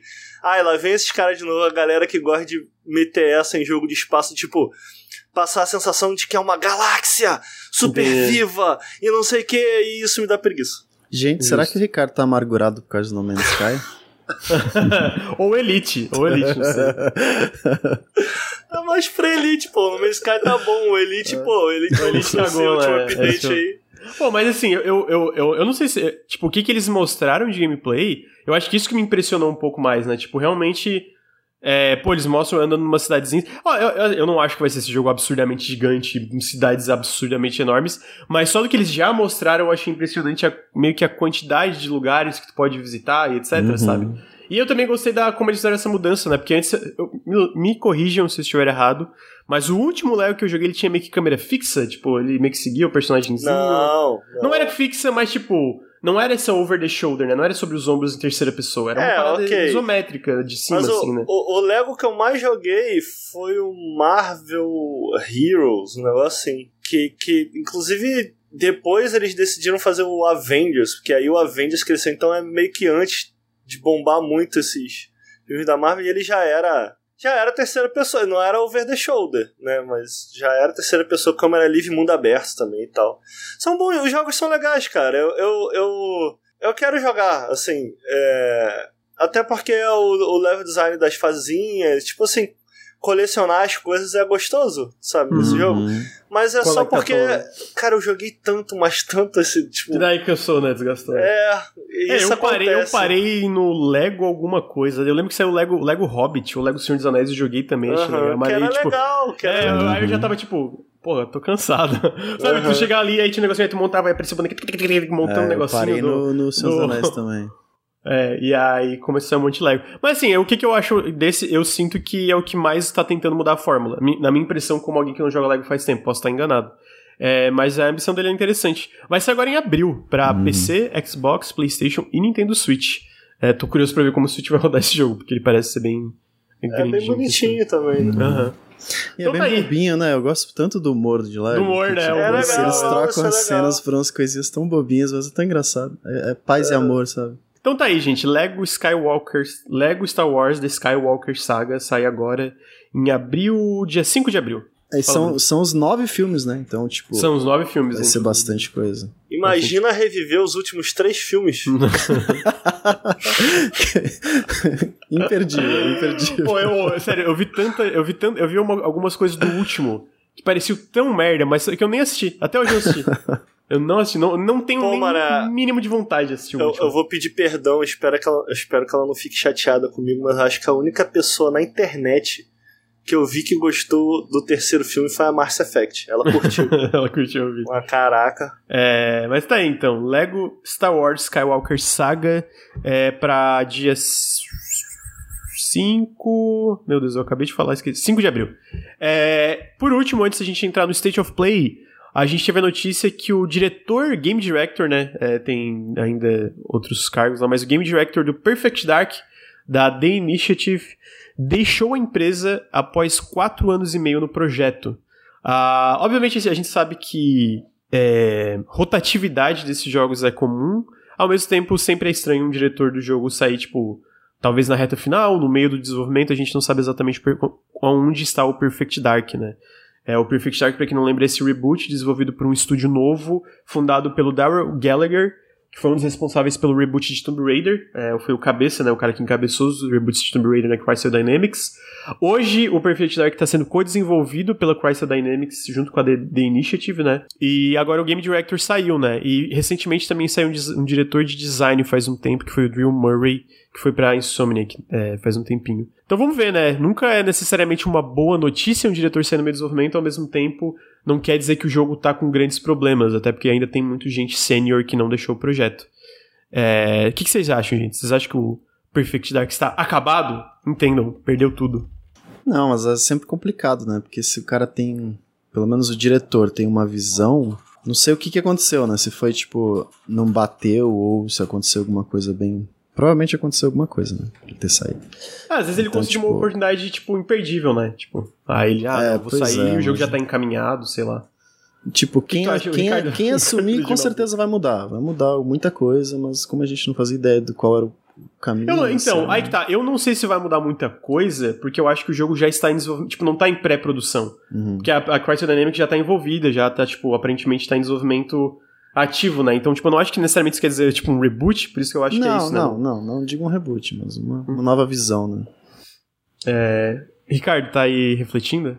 Vamos tacar a real aqui? O original já é uma merda, né? O original já é uma merda. Aí, pô, sai essa notícia assim. Eu queria devolver a pergunta, na verdade, que eu sei que você gosta por algum motivo. Eu? Eu não, eu, não, eu nunca Não é tu que é fã e É, tal? não, é o Luir, amigo. Eu tá confundindo. Eu não, eu, não, Tu não. eu, eu sou indiferente. Eu achei o trailer legal. Eu achei o trailer legal. Entendi. O que que pode, o que que pode trazer de interessante aí? Porque, porque hoje em dia tá saindo uma outra época, né? Os FPS estão bombando aí e tal. Ah, é, assim, eu não, como eu falei, eu não joguei, mas eu acho que essa ideia é. Eles, ele- eles batem muito na tecla no anúncio que é esse, esse FPS muito focado na parte de movimentação livre, de poder escalar e fazer as coisas. Tipo, eles usam como exemplo, tipo, quando tu vê alguém se movimentando com GoPro ou Mirror's Edge, tipo, tem toda aquela. É, é, flexibilidade em como tu pode se movimentar pelo cenário. E eu acho que a, última, outra parte que eu, eu acho interessante mesmo é esse lance de espionagem, né? De tu em vários lugares do planeta, como uma espiã, com gadgets, assim, né? Com aquelas bugigangas, é, solucionando as missões.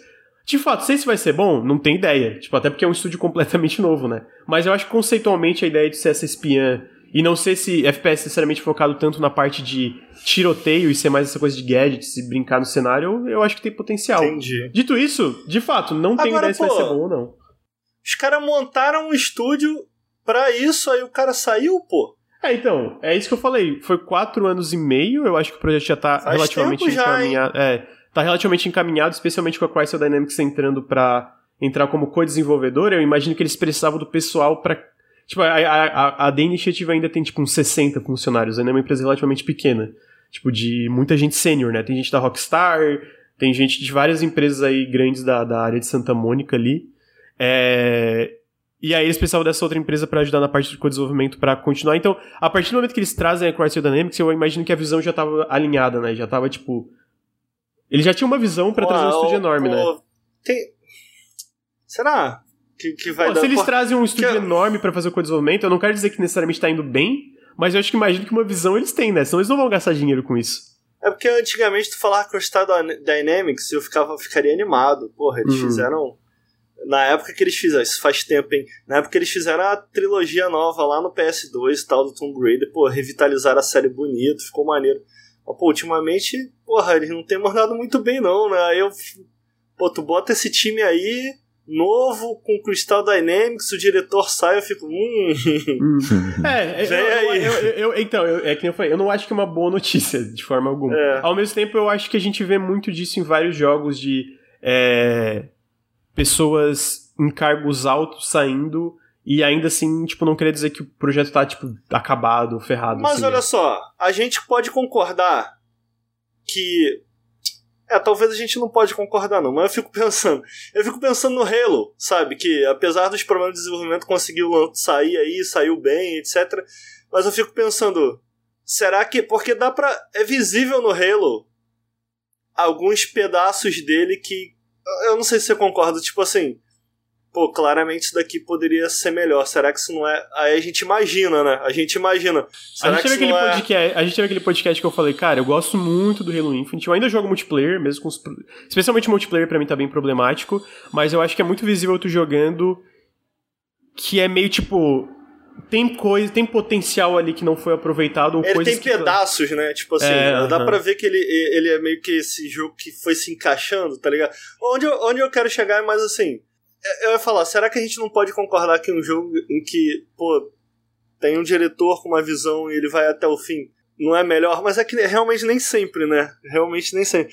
Mas de maneira geral, eu acho que a gente pode concordar que quando essa cadeira muda, o jogo sofre em algum nível. Sim, é, é porque é isso, né? A, a ter uma visão consistente ajuda até a não ter atrasos, e, tipo, mudanças é, de última hora que vão prejudicar o desenvolvimento e tal. É, o que eu espero, assim, espero no sentido não. É, no lado otimista, porque eu quero que o jogo seja bom, eu acho que conceitualmente ele, ele tem potencial, como eu falei, eu acho que ele tem ideias ali que podem resultar em um jogo interessante. O que, que eu espero é que seja isso, tipo, a visão estava bem alinhada, então eles trouxeram esse. é, esse outro time pro co-desenvolvimento num, senti num sentido não necessariamente, ah, vamos montar Perfect Dark, vamos pensar na parte de design, etc. E sim, a gente precisa da, de parte técnica e gente para desenvolver e programar e etc. É... Ai meu Deus, tem que fazer isso, ela para de latir. Então aí seja com a Dynamics entrando. Porque eu acho que o Vingadores, com todos os problemas que ele tem, ele ainda é um jogo tecnicamente bonito, no caso, entendeu? Tipo, ele é bonito, ele. ele... Ah, ok, ele tem seus momentos bonitos. Eu acho que isso dá pra concordar. Ele tem momentos, tipo, que visualmente são legais, entendeu? Tipo, ele é. Ele, como. Um, de um ponto de vista de design, ele é um desastre, mas de um ponto de vista técnico, ele é um jogo sólido nesse sentido, né? Tipo. Não? Eu tô falando besteira? Mais ou menos, mais ou Justo, aí, aqui. É porque, assim, nesse sentido, até eu acho que tu pega o último Tomb- o Rise of the Tomb Raider, ele tinha problemas, assim, mas eu acho que ele era. É que eu não gosto do Rise, né? Mas, tipo, tecnicamente ele era um jogo sólido também e tal, né? Obviamente bem mais sólido do que o Vingadores.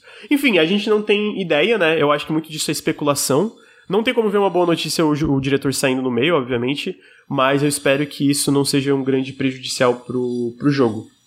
É... Final das e- contas, eu quero joguinho bom na minha mesa. Então, É. tomara que dê certo aí no final. Uhum. E vai estar no Game Pass, né? Porque joguinho da Microsoft É no verdade. Então, espero que seja bom. É, então tá aí, ah, o diretor de Perfect Dark saindo no meio do desenvolvimento aí. Meio não, Ô, não sei Lucas. contar. Oi, amigo. Por que, que a gente nunca teve um jogo que pegasse as ideias do Shadow of the Colossus assim, interagisse em cima e fizesse uns bagulho diferente? Ah, Cara, é difícil dizer jogo que não é inspirado em Shadow of the Colossus. Você acha, amigo? Porra. Não, é que eu entendi o que Por ele quer exemplo, dizer. Eu, eu acho que, tipo. Breath of the. Wild. Você acha, amigo? Acha não? Sei Eu- não, hein? Ma- Acha não? Fable? Sable. Fable. Sable. Ah, Sable tem, Acho Sable não. tem. tem. Dark É Souls. eu... Não, eu acho que o que, o, o Ricardo quer dizer é FIFA. mais, tipo, iterando em cima literalmente dessas. Desse Sim, mundo sim. mais vazio e das criaturas gigantes Sim, também, né? sim. Tipo, de, de ter essa Tem parada. aquele bem... que saiu agora, Pray for the Gods, Pray of the É, Gods. mas não parece muito bom jogo, não. não. O, o Pob. O Pob do joguinho. Pô, é foda. Os caras, pô, indie querer fazer esse bagulho mega me- megalomaníaco é, é loucura, pô. É loucura. Mas é. O que eu tô querendo dizer é tipo assim.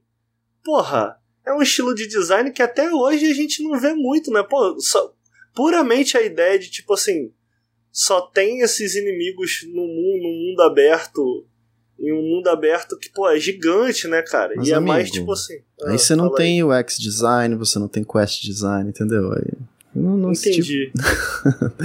essa Entendi, discussão pô. dos devs falando de Elden Ring, cara, que tipo, é uma parada Ah. que tá errada, entendeu? Você não ter guias, você não ter uma estrutura de quest, você errado, não ter... você acha errado Então, a a, ga- a- a maioria dos devs, pelo menos ocidentais, parecem achar é, isso, não, tá eu, ligado? eu não acho que foi a maioria. A foi impressão tipo é essa. três que falaram. A Mas, mas o que se que- você analisar na minha os bolha- lançamentos- Peraí, na- vamos na minha começar bolha. do zero. O que, Na que é minha isso que vocês estão falando, velho? Eu não, eu não, não acompanhei Se isso você aí. analisa os lançamentos ocidentais AAA, cara, dá pra dizer que é a maioria, tá ligado?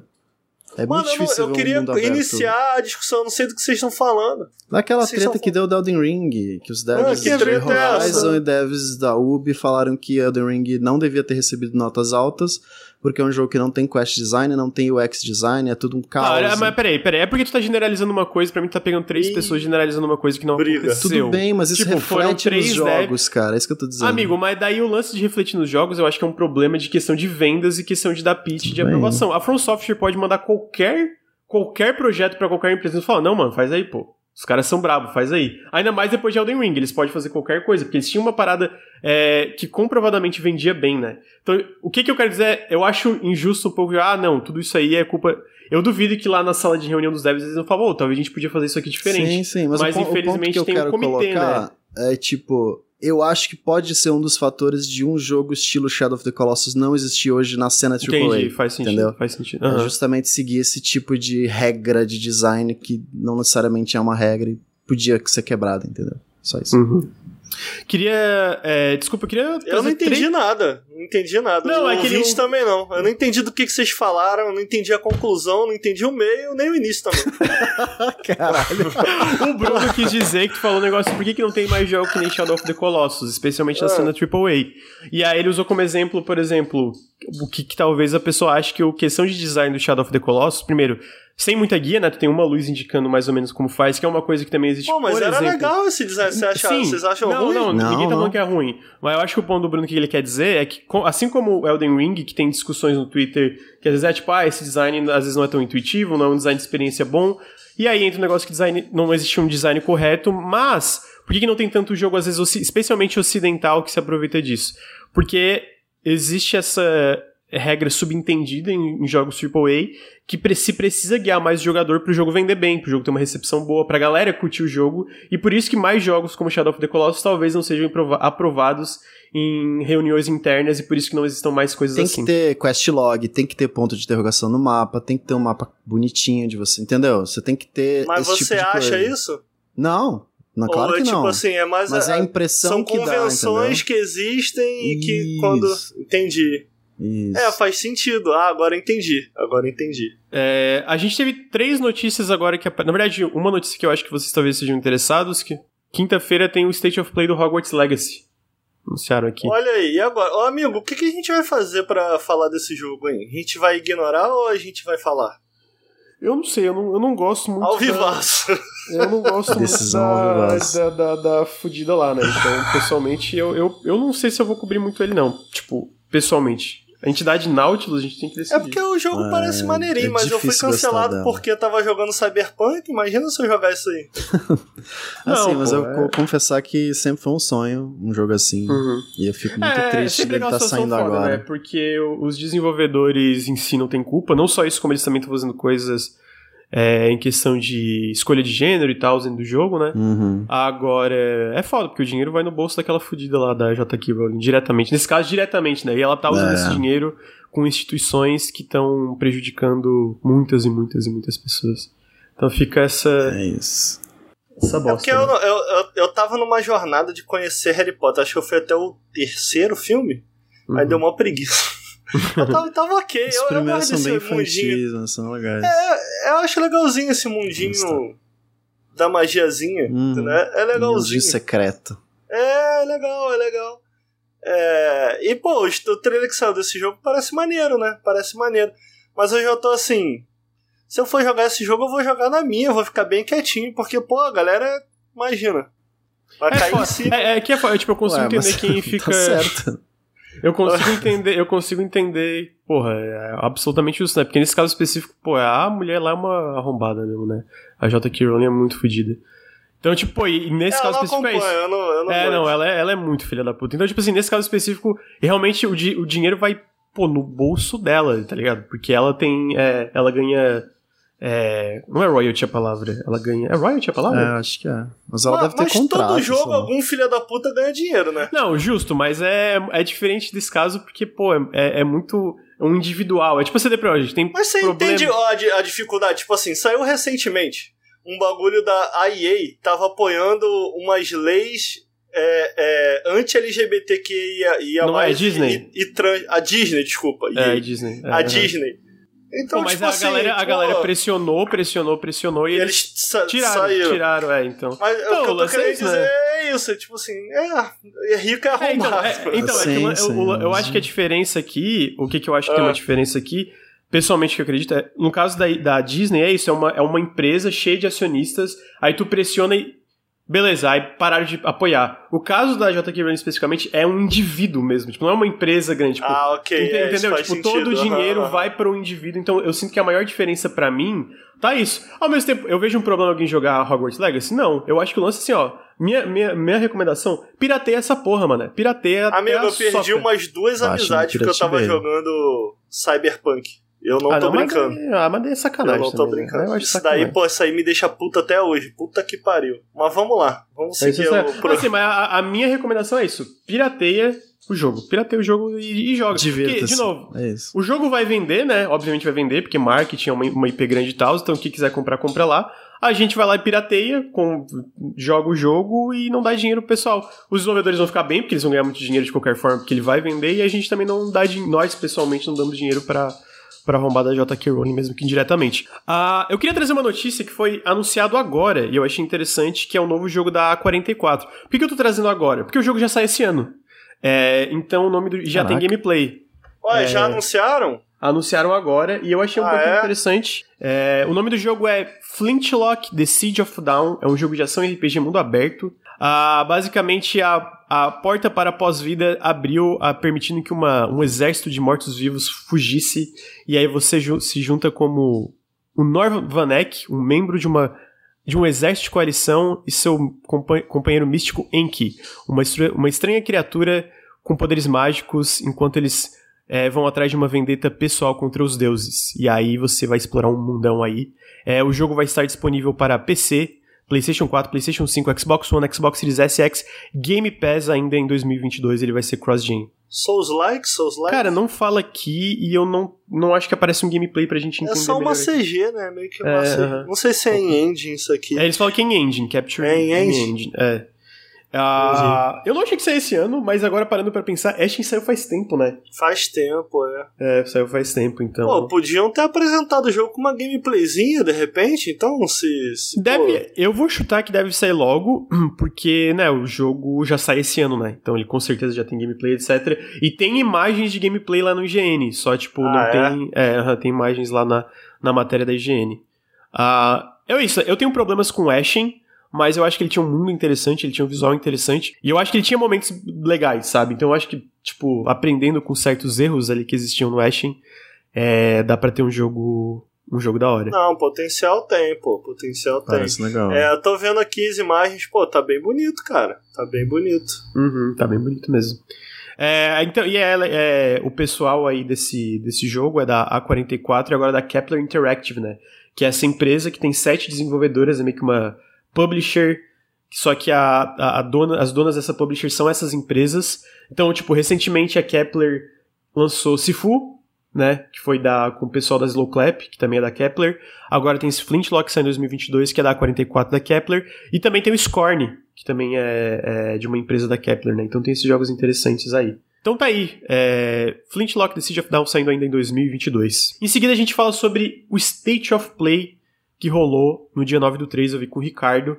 Não foi nada nada wow, mas teve uns anúncios legaisinhos ali. Começando, aí eu quero saber a opinião dos meus amigos aqui.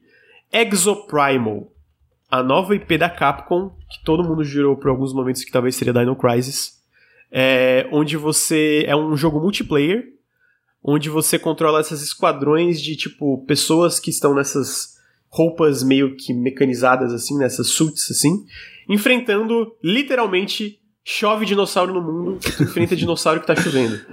incrível, pessoalmente incrível. Lembrar aquele jogo, como é que é? A invasão do, do, do outro mundo. Tem vários. Que é co-op, tá ligado? Ah, o Earth Defense Force. Esse aí. É. Lembra mesmo, lembro mesmo. Tá bem esse, parecido o nome, eu acertei quase em cheio. Assim. Mas é, no começo até achei, ó, oh, parece ser um novo, mas tá muito bonito pra ser um novo. Não, é Capcom. Ih, caralho, que porra é essa? é, tipo, mas, tipo, parece divertido, sabe? Tipo, aquele bullet hell de você só descascar dinossauro sem pensar em nada. É sobre isso. Sim. É, então, o lance que eu fiquei surpresa é porque aparentemente ele é PVE, mas é PVP ao mesmo tempo, porque essas partidas, é, o que acontece são dois times de cinco jogadores que tem vários objetivos para completar e quem completar antes ganha. Então, tipo, quando tá enfrentando os dinossauros, aparentemente tem outro time enfrentando dinossauros e tem essa competição. Aparentemente tem uma campanha, eu não sei se está atrelada a esse modo PVP ou se é uma coisa individual co-op que também tem. Mas o jogo, a parte principal, pelo que eu entendi, é essa, esse PVEVP, sabe? Uhum. É tudo junto misturado. Eu sempre dou o benefício da dúvida pra Capcom. Eu acho que ela merece, ela anda mandando muito bem. E o conceito, né? Enfrentar dinossauros que estão chovendo é incrível. Quem acha ruim tem que repensar. Agora tá um pouquinho estranho, eu não sei. É difícil tá um, não, não tá um pouquinho estranho, dinossauro. Tá um pouquinho estranho. É legal as armadurinhas, tem uns personagens diferentes. Sei lá. Eu vou explicar o que aconteceu aí. Os caras estavam assim, porra, galera, a gente precisa fazer um jogo novo aí, porque é início do ano, né? A gente tem que, pô, tem que botar dinheiro na mesa e os caras, pô. Bom, mas é só 2023, tio. Então tá bom. Então pra 2023 a gente tem que ganhar dinheiro aí Ó, o negócio é o seguinte, a gente tem uns assets de Monster Hunter sobrando, hein? É mesmo? Porra, mas aí. O que, que a gente. Fanfic. Vamos lançar. Não dá pra fazer outro Monster Hunter, é maluco, não. A gente tem uns assets de Lost Planet sobrando também, tá? Pior que parece Lost Planet porra. mesmo. Então vamos, vamos, porra, mistura aí, vamos, vamos. Entendeu? Aí eles misturaram tudo. Pô, e não, não, empolga, não empolga, empolga, não empolga. não empolga, não empolga. empolga não, mas ao não, mesmo tempo. Não parece ruim, mas. Né? É. Nada mas ao mesmo tempo não surpreenderia se fosse muito legal de jogar, porque a Capcom sabe fazer jogo legal de jogar. É isso. É, então eu estou. Eu tenho um ponto positivo pra esse jogo. Ele vai sair em 2023 e o Bolsonaro não vai estar eleito. Isso, é isso, isso. aí. Então tá aí. Exoprimal pra 2023 em um Brasil sem Bolsonaro. Em seguida, eles mostraram no State of Play o, um trailer novo, trailer de lançamento de Ghostwire Tokyo, que é um novo jogo exclusivo de PlayStation 5 e PC da Tango, a Tango, Tango Gameworks, acho que é isso. Para quem não sabe, ela, ela desenvolveu a série The Evil Within, e esse é uma nova IP desenvolvida por eles, um jogo em primeira pessoa de mundo aberto, em uma Tóquio assombrada. Eu vi com o Ricardo Estrela ao vivo e a gente chegou num consenso que tá muito legal. Tá muito legal. A tapa na cara de, de demônio. Tapa, pô, da, pô, cara, tu faz o Jujutsu Kaisen ali, os símbolos ali com, com a mãozinha, pô, irado, mano. O design das criaturas tá irado, eu acho que a, a Tóquio tá. Tanto por, por, por esse trailer como por um gameplay de 18 minutos que saiu no IGN. É, depois, a Tóquio tá muito bem realizada. E eu tenho que dizer que eu amo The Evil Within 2, então eu estou com expectativas altas e Pô, positivas mas você pra não para jogo. de falar de The Evil Within 2 quando vai falar desse jogo, cara. Ué, da Não mesma tem nada a empresa. ver. Mas é da mesma Mas é outro jogo, ué. Ué, Mas- mas, eu não posso Pô. ter expectativa porque o jogo anterior deles foi bom. Caraca. Pois é. Caralho, cara, tu pega a pé numas coisas, né, amigo? Tu olha assim, qual vai ser a coisa mais idiota e sem sentido que eu posso, posso falar merda? Implicar. Caralho, mano, é, pô, Cyberpunk e The Witch não tem nada a ver, Ricardo. Por que, que tu tava ansioso pra Cyberpunk? Ué, porque Ah, ué, parecia então vai bom por si cu. só, por então, si esse só. aqui parece bom e The Evil Within foi bom. Ah, não, Cyberpunk. Mas quando tu vai elogiar o jogo, tu só fala do outro. Tu não fala desse, tu não fala, Ai, pô, amigo, gostei. na moral, eu vou pegar os podcasts que a gente gravou que tu falava sobre The Cyberpunk e eu vou marcar todas as vezes que tu cita The Witcher, seu merda. Então tá aí. Só aquele grito na janela já, já dá. Né? Cyberpunk sai. então tá aí, gente. Ghostwire Tokyo. Não, ele pera sai. aí, eu não posso comentar, não? Pode, pode, amigo. Por Ah, favor, tu- comente. Lembra quando. Lembra, Bruno? Tô falando com o Bruno. Hum. Bruno, lembra? Quando a gente saiu Bioshock e a gente ficou impressionado com as animações da mão no Bioshock, que era tipo, caraca lá, olha que, que expressivo, lembra não? Aham. Agora olha a animação de mão desse jogo. O boneco lança uns bagulho estilo Doutor Estranho e não sei o que, achei muito pica, mano. É isso aí o comentário que eu Evoluindo a animação de mão. É isso. É.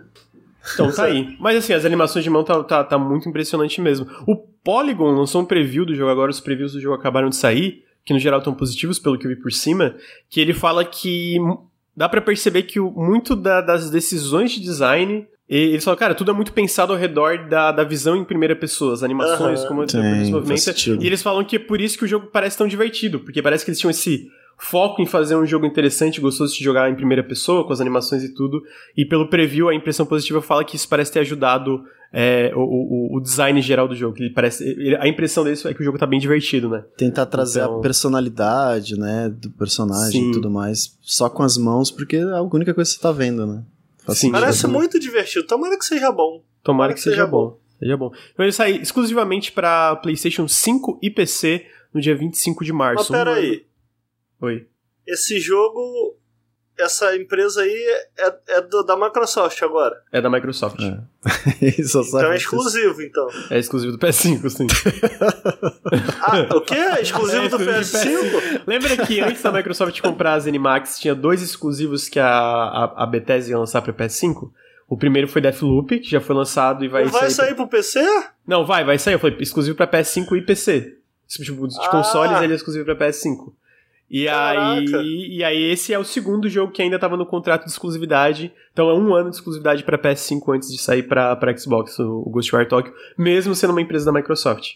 Mas Game Pass? Game Pass? Quando sair, vai ser no Game Pass, sim. Quando É? sair pra Xbox, vai ser no Game Pass. Assim não, deve- não. Não lança. Você falou que vai sair PS5 e PC. Não, o PC não vai estar no Game Pass no lançamento. Pô, mano. É, então... PS5 atrapalhando nossa vida aí, hein? Pô, eu vou me juntar àquele grupo lá, mano. Ah, puta que pariu, Ricardo. Ah, mano, chega. É... Então tá aí. Ghostwire Tokyo. Bruno, você tem impressões também sobre o jogo?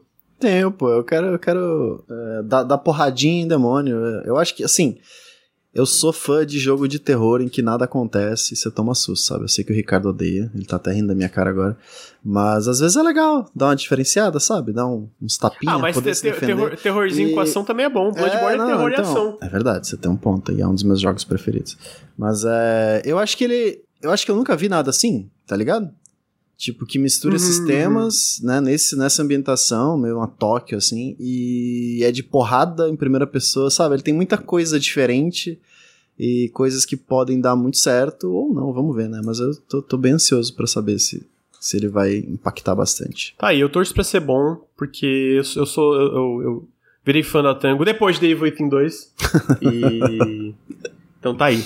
A Ghostwire Tokyo. Em seguida, eles mostraram um novo trailer de Stranger of Paradise Final Fantasy Origin, que a gente já comentou aqui. Tem uma demo disponível e sai dia.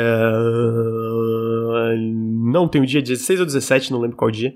É, pra PC, Xbox, PlayStation, tá aí então. Esse Tem a gente já algumas- comentou, Tem então algumas cutscenes que vazaram já no Twitter que é. é incrível. Cara, esse jogo é uma das melhores coisas já feitas, cara.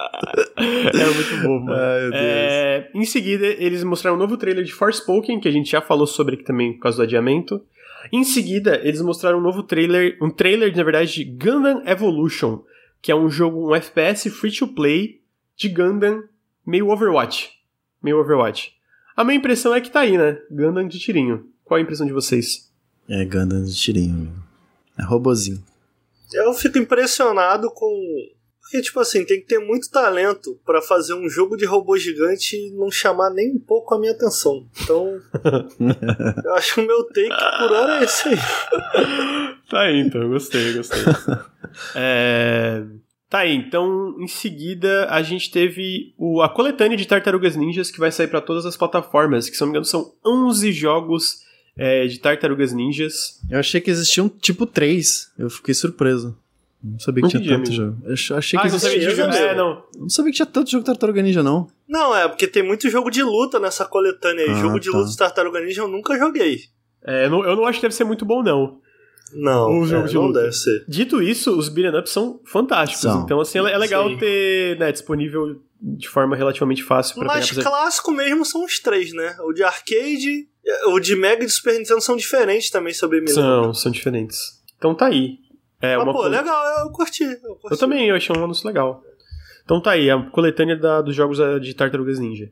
Amigo, Ah. lembra quando a Platinum fez um jogo de Tartaruga Ninja que ficou seis meses na loja e depois foi tão ruim que eles ficaram com vergonha e tiraram e ninguém mais pode comprar? Nossa, eu não tô lembrando disso. Eu te lembro de foi pro- Transformers, mas. Eu, eu- ó, eu acho que isso é um pouco fanfic do Ricardo. Eles tiraram das lojas porque acabou os direitos autorais. é, ca- acabou de certo o tempo de licenciamento que eles tinham, né? E aí eles foram retirados da loja. Não porque era tão ruim não, mas, vo- vergonha. Mas você acha fanfic contrato. baseado em quê? Em Em quê? que a, em que a Activision, Activision Blizzard, que se não me engano era quem publicou esse jogo, não tem mais direitos de Tartarugas Ninjas, licenciamento. Ah, é falar, falar que é fanfic sem trazer a. Eu trouxe! Entendeu? Um Eu trouxe assim, aqui, tá eu trouxe. certo, ué. Eles não renovaram o contrato da licença. Amigo, porque tu não apenas vendeu. precisa ver quem acredita na minha fanfic ou na tua. Geralmente na minha, né? Então. É, é. Realmente É. tem esse ponto aí. Ah, em seguida, eles mostraram é, Gigabe- Gigabash, que é um jogo tipo. Um jogo de lutinha é, visto de cima, tipo, meio. Eu lembro, o Ricardo não foi o que o Ricardo lembrou, mas eu lembrei. O, é, como é que era o nome? War of the Monsters de PS2. É um jogo basicamente que os kaijus saem na porrada numa cidade aí de lutinha. Ah, teve uma demo no Steam, eu joguei um pouquinho, é bem legal o jogo.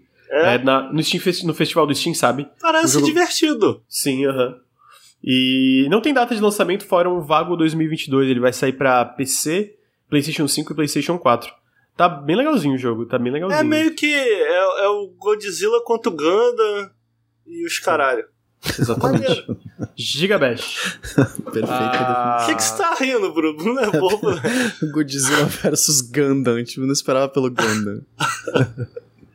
ah, em seguida a gente teve um trailer do, do remaster do jogo, do jogo de luta de Jojo. Aquele anime que todo mundo gosta muito. Que vai sair em todas as plataformas ainda em 2022. É, talvez não vai sair pra Switch. Eu tenho uma dúvida. Mano, amigo. Por quê? É muito É uma difícil, pergunta cara. profunda, é uma pergunta profunda. Tu me pegou de surpresa. Não? Eu não sei. O porquê, o porquê da vida, eu não sei. É. Aquele Ué, do o Bob tá Esponja fazendo deu sucesso, certo, né? pô. Tá fazendo sucesso? Não Jo- acabou? Jojo Não tá- acabou? Não, o anime acho que tá fazendo sucesso. Acho que tá, acho que tá. pra Mas já uma acabou? Não teve uma Japão, história né? que acabou? Eu acho que tá pra ter uma nova temporada. Ah, é? É, eu acho que sim. É, Ah. Faz muito sucesso esse anime, é? Ele é grandinho. Eu não sei se faz muito sucesso, mas ele é grandinho, sim. Não é igual aquele do Pirata, não. O do pirata é gigante. O do do pirata, pirata. É o maior. é. Mas, por exemplo, é, é mais famoso ou menos famoso que aquele dos Ninjinha? Que, que, que tem na Netflix? Porque eu não lembro. Que tipo, tem uns ninjinha que eles têm uma espada de fogo, assim, e ele tem uma blusinha listradinha branca e verde. Ah, o... Ih, o Lucas deve lembrar. Da menininha? Não, é um menino, ele tem Mas uma tem a espada meio de que- fogo, assim. É Aquele dos Ah, demônios. e aí tem um boneco com cabeça de javali. Ah, o Demon Slayer, pô. Tava confuso, ninjinha. Que... Mas não entendi, eu, viajei ele qual é a mais pergunta? famoso ou menos famoso do que esse? Ah, eu acho que no Japão, especificamente, o Demon Slayer bateu todos os recordes em questão de mangá, mas o One Piece é, É um dos maiores. É. é One Piece, assim, se pegar o Não, traje... eu tô falando do Tá do Jojo. Eu tô querendo, eu tô Ah, querendo entender não, o eu- quão, eu- o quão é, famoso Não, é esse não, é, o, o, o, o Demon Slayer, One Piece especificamente, em questão de, de sucesso, eles estão num nível além de todos os outros mangás É mesmo? Esse então é muito famoso? Do Javali? Aham, gigante. É não mas já acabou, não. né, no caso, mas... Acabou? Aham. É, o anime não, mas o mangá já acabou. Entendi. Mas o Jojo é famoso também, é só porque o, o, o escopo, o nível de sucesso do One Piece e do Demon Slayer especificamente é meio que uh, o mundo deles lá, né? Caraca. Então tá aí, Jojo Remaster. Em seguida teve um trailer de Track to Yomi, o story trailer de Track to Yomi, pra quem não lembra, esse jogo de é, plataforma cinematográfico, meio nessa vibe, ah, de samurais. E samurais na pós-vida também. Preto e branco, assim. Pós-vida. É porque o, o samurai também vai, vai pra pós-vida, né? Ele, ele enfrenta Ah, as é? zumbis. É, aham. Ih, caraca, eu não sa... Ih, eu achei É. que era tipo realista, cara. Não, não, não é 100% realista, não. Tem, tem... Vai Então ter tem zumbi? Tu comentou, lembra que a gente tava vendo o trailer e falou, ó, Lucas, estão enfrentando gente morta ali, lembra? É mesmo? É mesmo. Ih, não lembrava não. É, pois é. E aí, Track to Yomi, ele não tem data de lançamento ainda, mas parece bem legal. Ele é publicado pela Devolver Digital, desenvolvido pela Flying Wild Hog, com direção do cara que fez aquele The Eternal Castle Remastered, que o Ricardo já falou. Kira Kurosawa, Kaká. Ah, é, eu acho que é a inspiração, claramente, né? Sim. E vai sair pra PC, PlayStation e Xbox. Ele também vai estar disponível no Game Pass no lançamento. Vale reforçar isso, porque eu acho que tem gente que não sabe que ele vai estar no Game Pass. Ninguém nunca nem viu o filme desse maluco, né? O Akira Kurosawa? não. Acho que eu não vi. Ninguém, ninguém Todo nunca mundo viu. fala. É, mas o cara não deixa de ser influente e famoso, né? Mas eu, eu sou um homem sem cultura. É tipo Shadow of the Colossus, Ricardo. Influenciou a porra toda. Entendi. Tá aí, então. Track to Yomi. Ah, em seguida, eles mostraram o trailer... Trailer? Por que eu falei assim? O Trailer. trailer de Returnal Ascension. é, que é basicamente um patch pro jogo. É, o, o patch 3.0 que vai adicionar co-op e vai adicionar também uma torre que é meio que o modo survival, o modo sem fim do jogo, que é a torre de Sísifo. Ah, eu já falei de Returnal aqui em podcast várias vezes, eu acho que ele tem seus problemas, mas ele é um jogo de ação muito bom de jogar, eu acho que co-op e esse modo novo, eu fico feliz que ele ainda tá, tá recebendo suporte. Que ele é, com tipo, mas certeza é um isso, jogo... isso adiciona muito, tipo. É, tipo, é impactante pro jogo. Caraca, isso vai, sabe, Ah, eu, muita eu- eu- coisa. pessoalmente, eu acho que a torre sim. Até porque parece que vai ter coisa atrelada à narrativa. E a ação do jogo é muito boa, né? Então tem uma coisa sempre nova pra fazer dentro dessa ação do jogo é legal. O co-op, pessoalmente, não me interessa tanto, porque eu já zerei, né? Mas pra quem tá começando o jogo, às vezes quer jogar de novo Sim. ou alguma coisa, eu acho que o co-op pode ser legal também. É, É, eu jurava jogo- que ia ser anunciado pra PC, tipo, junto Eu também, com isso, né? eu também, mas não Fiquei foi, meio não foi. Queria É, jogar foi- em co-opzinho. Pô, é Mas muito bom o, esse o jogo, jogo, é o jogo base não é essa torre, então, é outra coisa. Não, não é essa torre. Essa torre Ah, vai ser achei que você adicionada tinha agora. que subir essa Mas Vai tem- mesmo. vai ter mais fases, não tem negócio Sim, assim? então, a- essa torre vai- vão ser as novas fases, né? São andares e andares na torre. Que, vão- eu, pelo que eu entendi, vão ter, obviamente, inimigos e chefes repetidos, mas vai ter coisa nova. Chefe novo, inimigo novo também dentro Hum. dessa torre. E também vai ter coisa da narrativa nova dentro dessa torre, né? Dentro da- que é da história do jogo, basicamente. É, Então é uma expansão eu- mesmo, né? Tipo, É uma expansão gratuita, basicamente. Porque co-op, essa torre toda, é, é bastante coisa, né? hum. É, pra ser adicionado. É, então tá aí. Returnal Ascension. Em seguida, a gente teve dois jogos novos da Square Enix anunciados. O nome do primeiro é incrível, né? É The Dial quê? Field Chronicle. Puta que pariu, Por mano. que, cara, que a Square faz Chronicle, isso? É, que é esse jogo de estratégia tática que mistura, pelo que eu entendi, mistura, mistura é, turnos com tempo real. Eu não entendi como, porque eu confesso que eu não pesquisei bastante. Confesso que fiquei animadaço pra esse jogo aí. Ele parece meio Então, clunk, eu, mas eu comentei, o, o- começo do trailer eu achei estranho. E aí, conforme o trailer foi passando, ele parecia melhor conforme o trailer ia avançando. Come, começo, começo bateu um Final Fantasy Tactics assim que eu fiquei levemente desesperado, mas depois passou. Pô, É, eu eu achei comentei. maneirinho esse jogo. Você não gostou não, Bruno? Eu achei legal, achei legal. Tô, tô empolgado. É, tem que ver, mesmo. tem que sentir como que o combate funciona. Porque é basicamente tudo vai girar em torno desse combate, né? Então, É, na real, acho que não é turno, é, é, é- é tempo real com pausa. É aquele pausa. que é- sim, sim. Não, É, que- ah.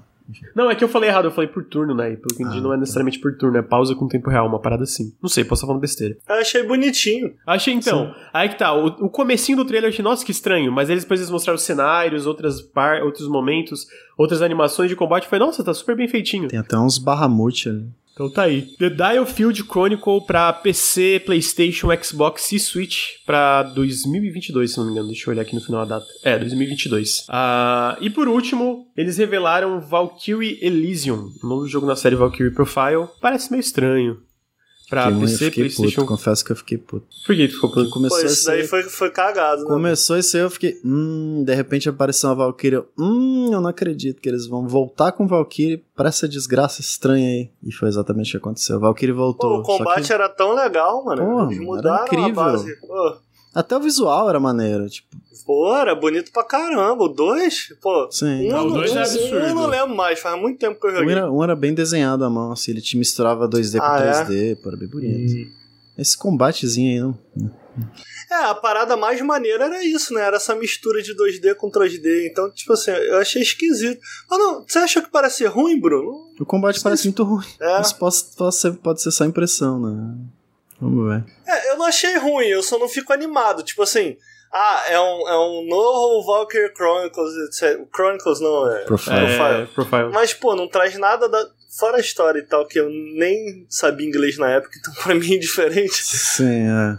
Mas, pô, eu gostava tanto do esqueminha 2D, era tão legal aquele combate diferenciado. Aí fizeram isso aí, não dá pra empolgar, né? Não, não, Mas não. não, parece, não achei ruim, não achei ruim, não. Tá aí, então, Valkyrie Elysium pra 2022 também, PC, PS4 e PS5. E com isso a gente chega ao fim do State of Play é, do dia 9 de março, focado em jogos japoneses. Gostaram, amigos? Acharam legal? Tiveram coisinhas que vocês se interessaram? Cara, eu achei legal porque, tipo assim, ti- tiveram coisas que eu não esperava, mas eu, assim que acabou esse. esse. Como é que é o nome? PlayStation, o que que eles chamam? State of Play. Eu gravei o, o Up lá, o Patife tava lá também, aí ele comentou que, pô, achou uma merda, todo mundo, pô, achei uma merda.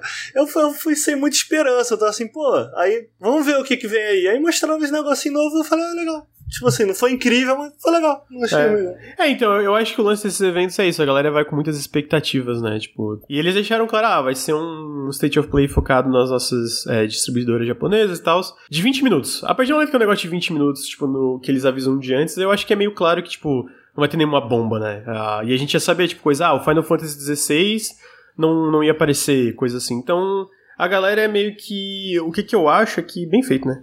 Tem que ser assim, pra, pra aprender, pra aprender, pra aprender. pra Uma coisa aprender. que eu gosto do Direct é que eles misturam mais, tipo, jogos menores, jogos independentes. Sim. Aparece muita coisa interessante que não tem esse escopo grande, sabe? Eu sinto falta do State of Play. Geralmente é AAA, AAA. é- Ah, nesse teve É bastante porque a coisa, galera cara. vai é. esperando uma E3, né? É Pô, isso. Ah. Não, mas ó, esse State of Play teve jogo independente, teve jogo médio, teve jogo grande, teve todos ali. Só que, tipo assim, é isso, às vezes os anúncios não são todos que chamam a atenção, né? Sim, sim. Mas a gente teve coletânea, teve isso, teve aquilo. O problema é que a galera sempre vai achando que vai ser essas bombas. Eu gosto do que a Nintendo faz, porque eu sinto que a Nintendo, ela, ela, é, ela sabe escolher muito bem o que, que ela mostra. E, por exemplo, tu falou do negócio de indie. Eu não acho que ela mostra indie nenhum, de cabeça, nas Nintendo Directs principais.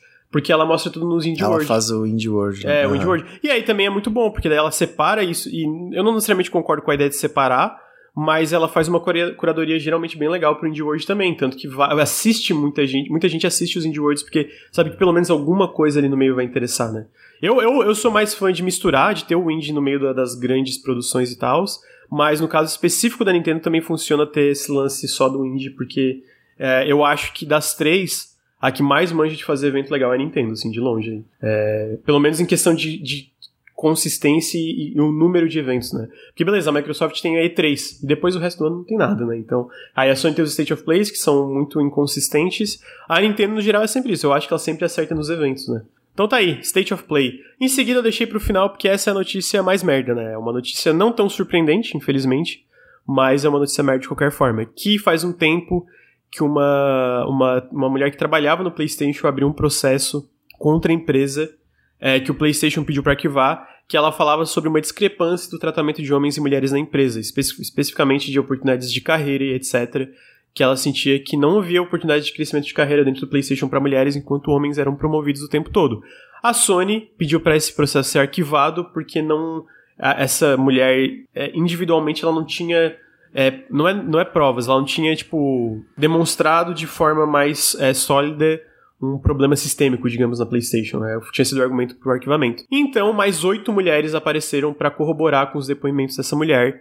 é, funcionárias atuais e passadas do PlayStation, citando o ambiente hostil a mulheres nos estúdios do PlayStation. Especificamente, elas citam os, ah, os estúdios dos Estados Unidos. Então, é, alguns dos problemas que elas citam são comentários desagradáveis, aproximações e flertes indesejados, falta de atenção nas ideias e sugestões de mulheres e uma sensação de mulheres raramente serem promovidas se comparada a homens. Uma especificamente citou sessões de calibração para promoções, que são basicamente, pelo que entendi, essas sessões onde eles avaliam pessoas que podem ser promovidas, são entrevistas e etc. E eles pegam vários candidatos e candidatas. E ela cita, por exemplo, que em uma dessas sessões, mas é uma de várias, que sempre tinha esse número discrepante, apenas quatro mulheres foram consideradas para promoção de cargo e enquanto no caso de homens foram 70 homens que estavam sendo considerados para promoções de cargos, né? É, ainda é um processo em andamento, a gente não tem tantas informações públicas como o caso da Activision Blizzard ou outros casos, é, por exemplo, da Riot também, que tá, teve todo um away por causa de muita coisa absurda. Mas claramente existem problemas, especialmente na questão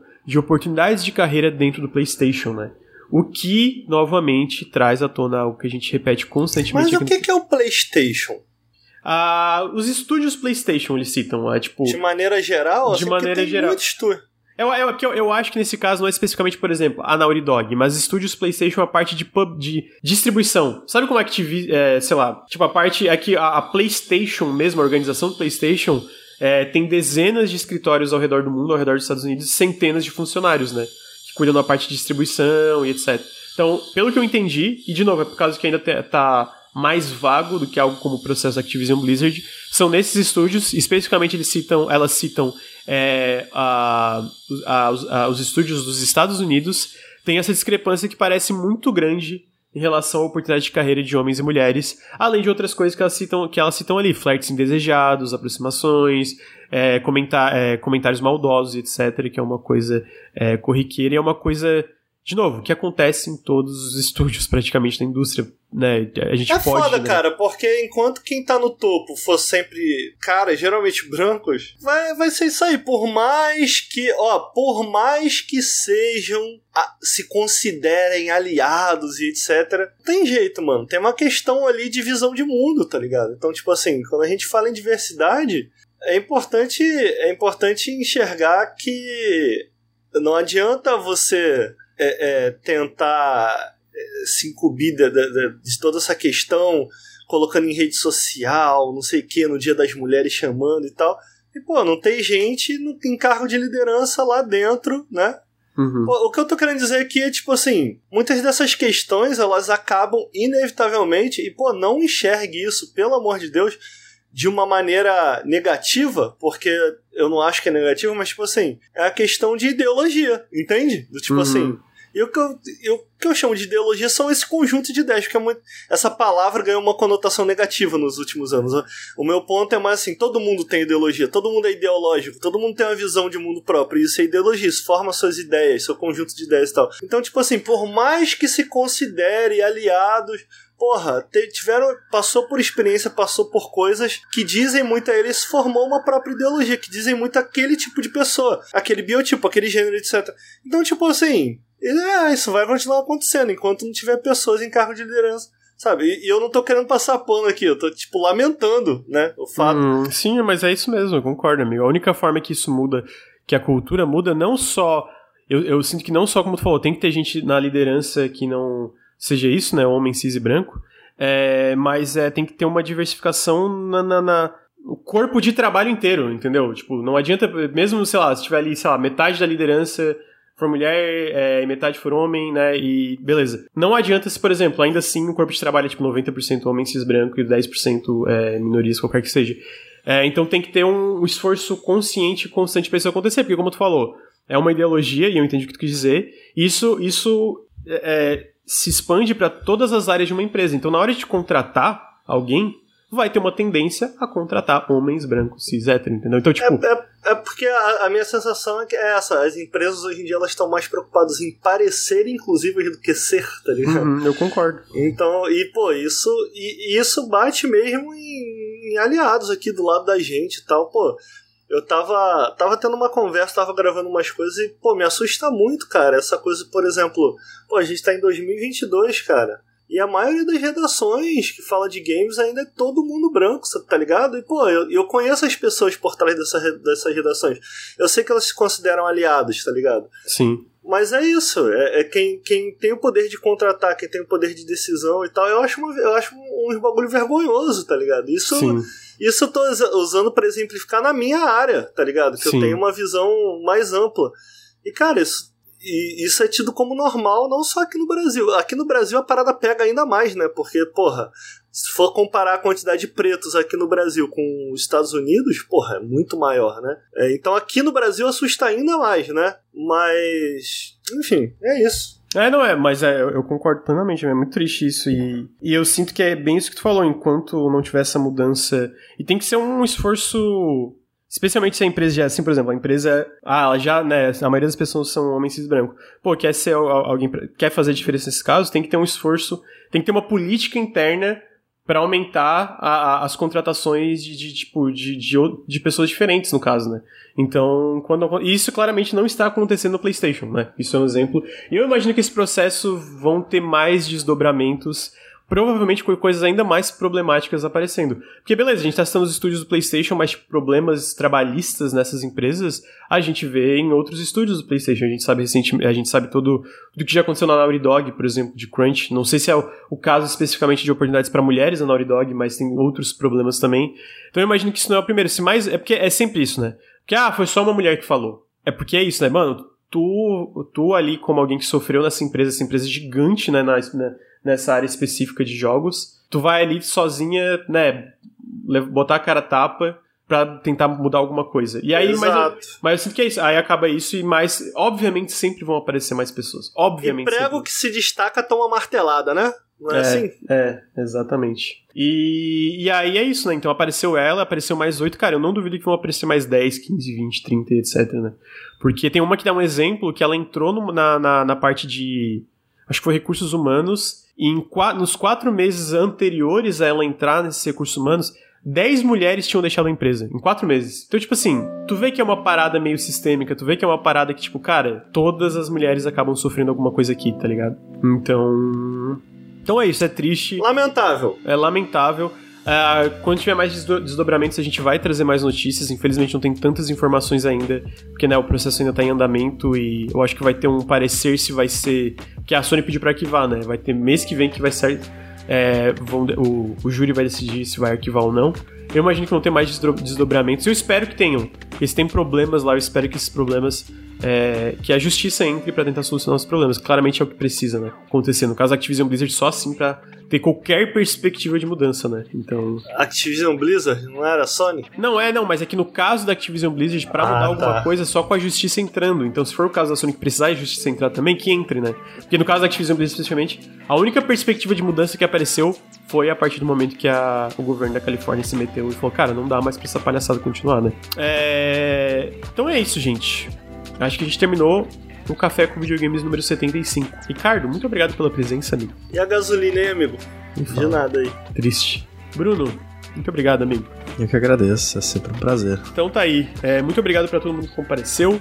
É, muito obrigado para todo mundo que tá ouvindo no feed. É, lembrem que o Nautilus é financiado coletivamente. Se vocês gostam do nosso trabalho, considerem apoiar em apoia.se barra Nautilus ou picpay.me barra canal Nautilus. É, se você está no feed, vem aqui pro twitch.tv barra Nautilus Link. É, se você está aqui, vai pros nossos feeds e segue os feeds de podcast. Mas é isso, gente. Obrigado, Ricardo. Obrigado, Bruno. E até semana que vem no Café com Videogames. Tchau, tchau. Valeu! thank you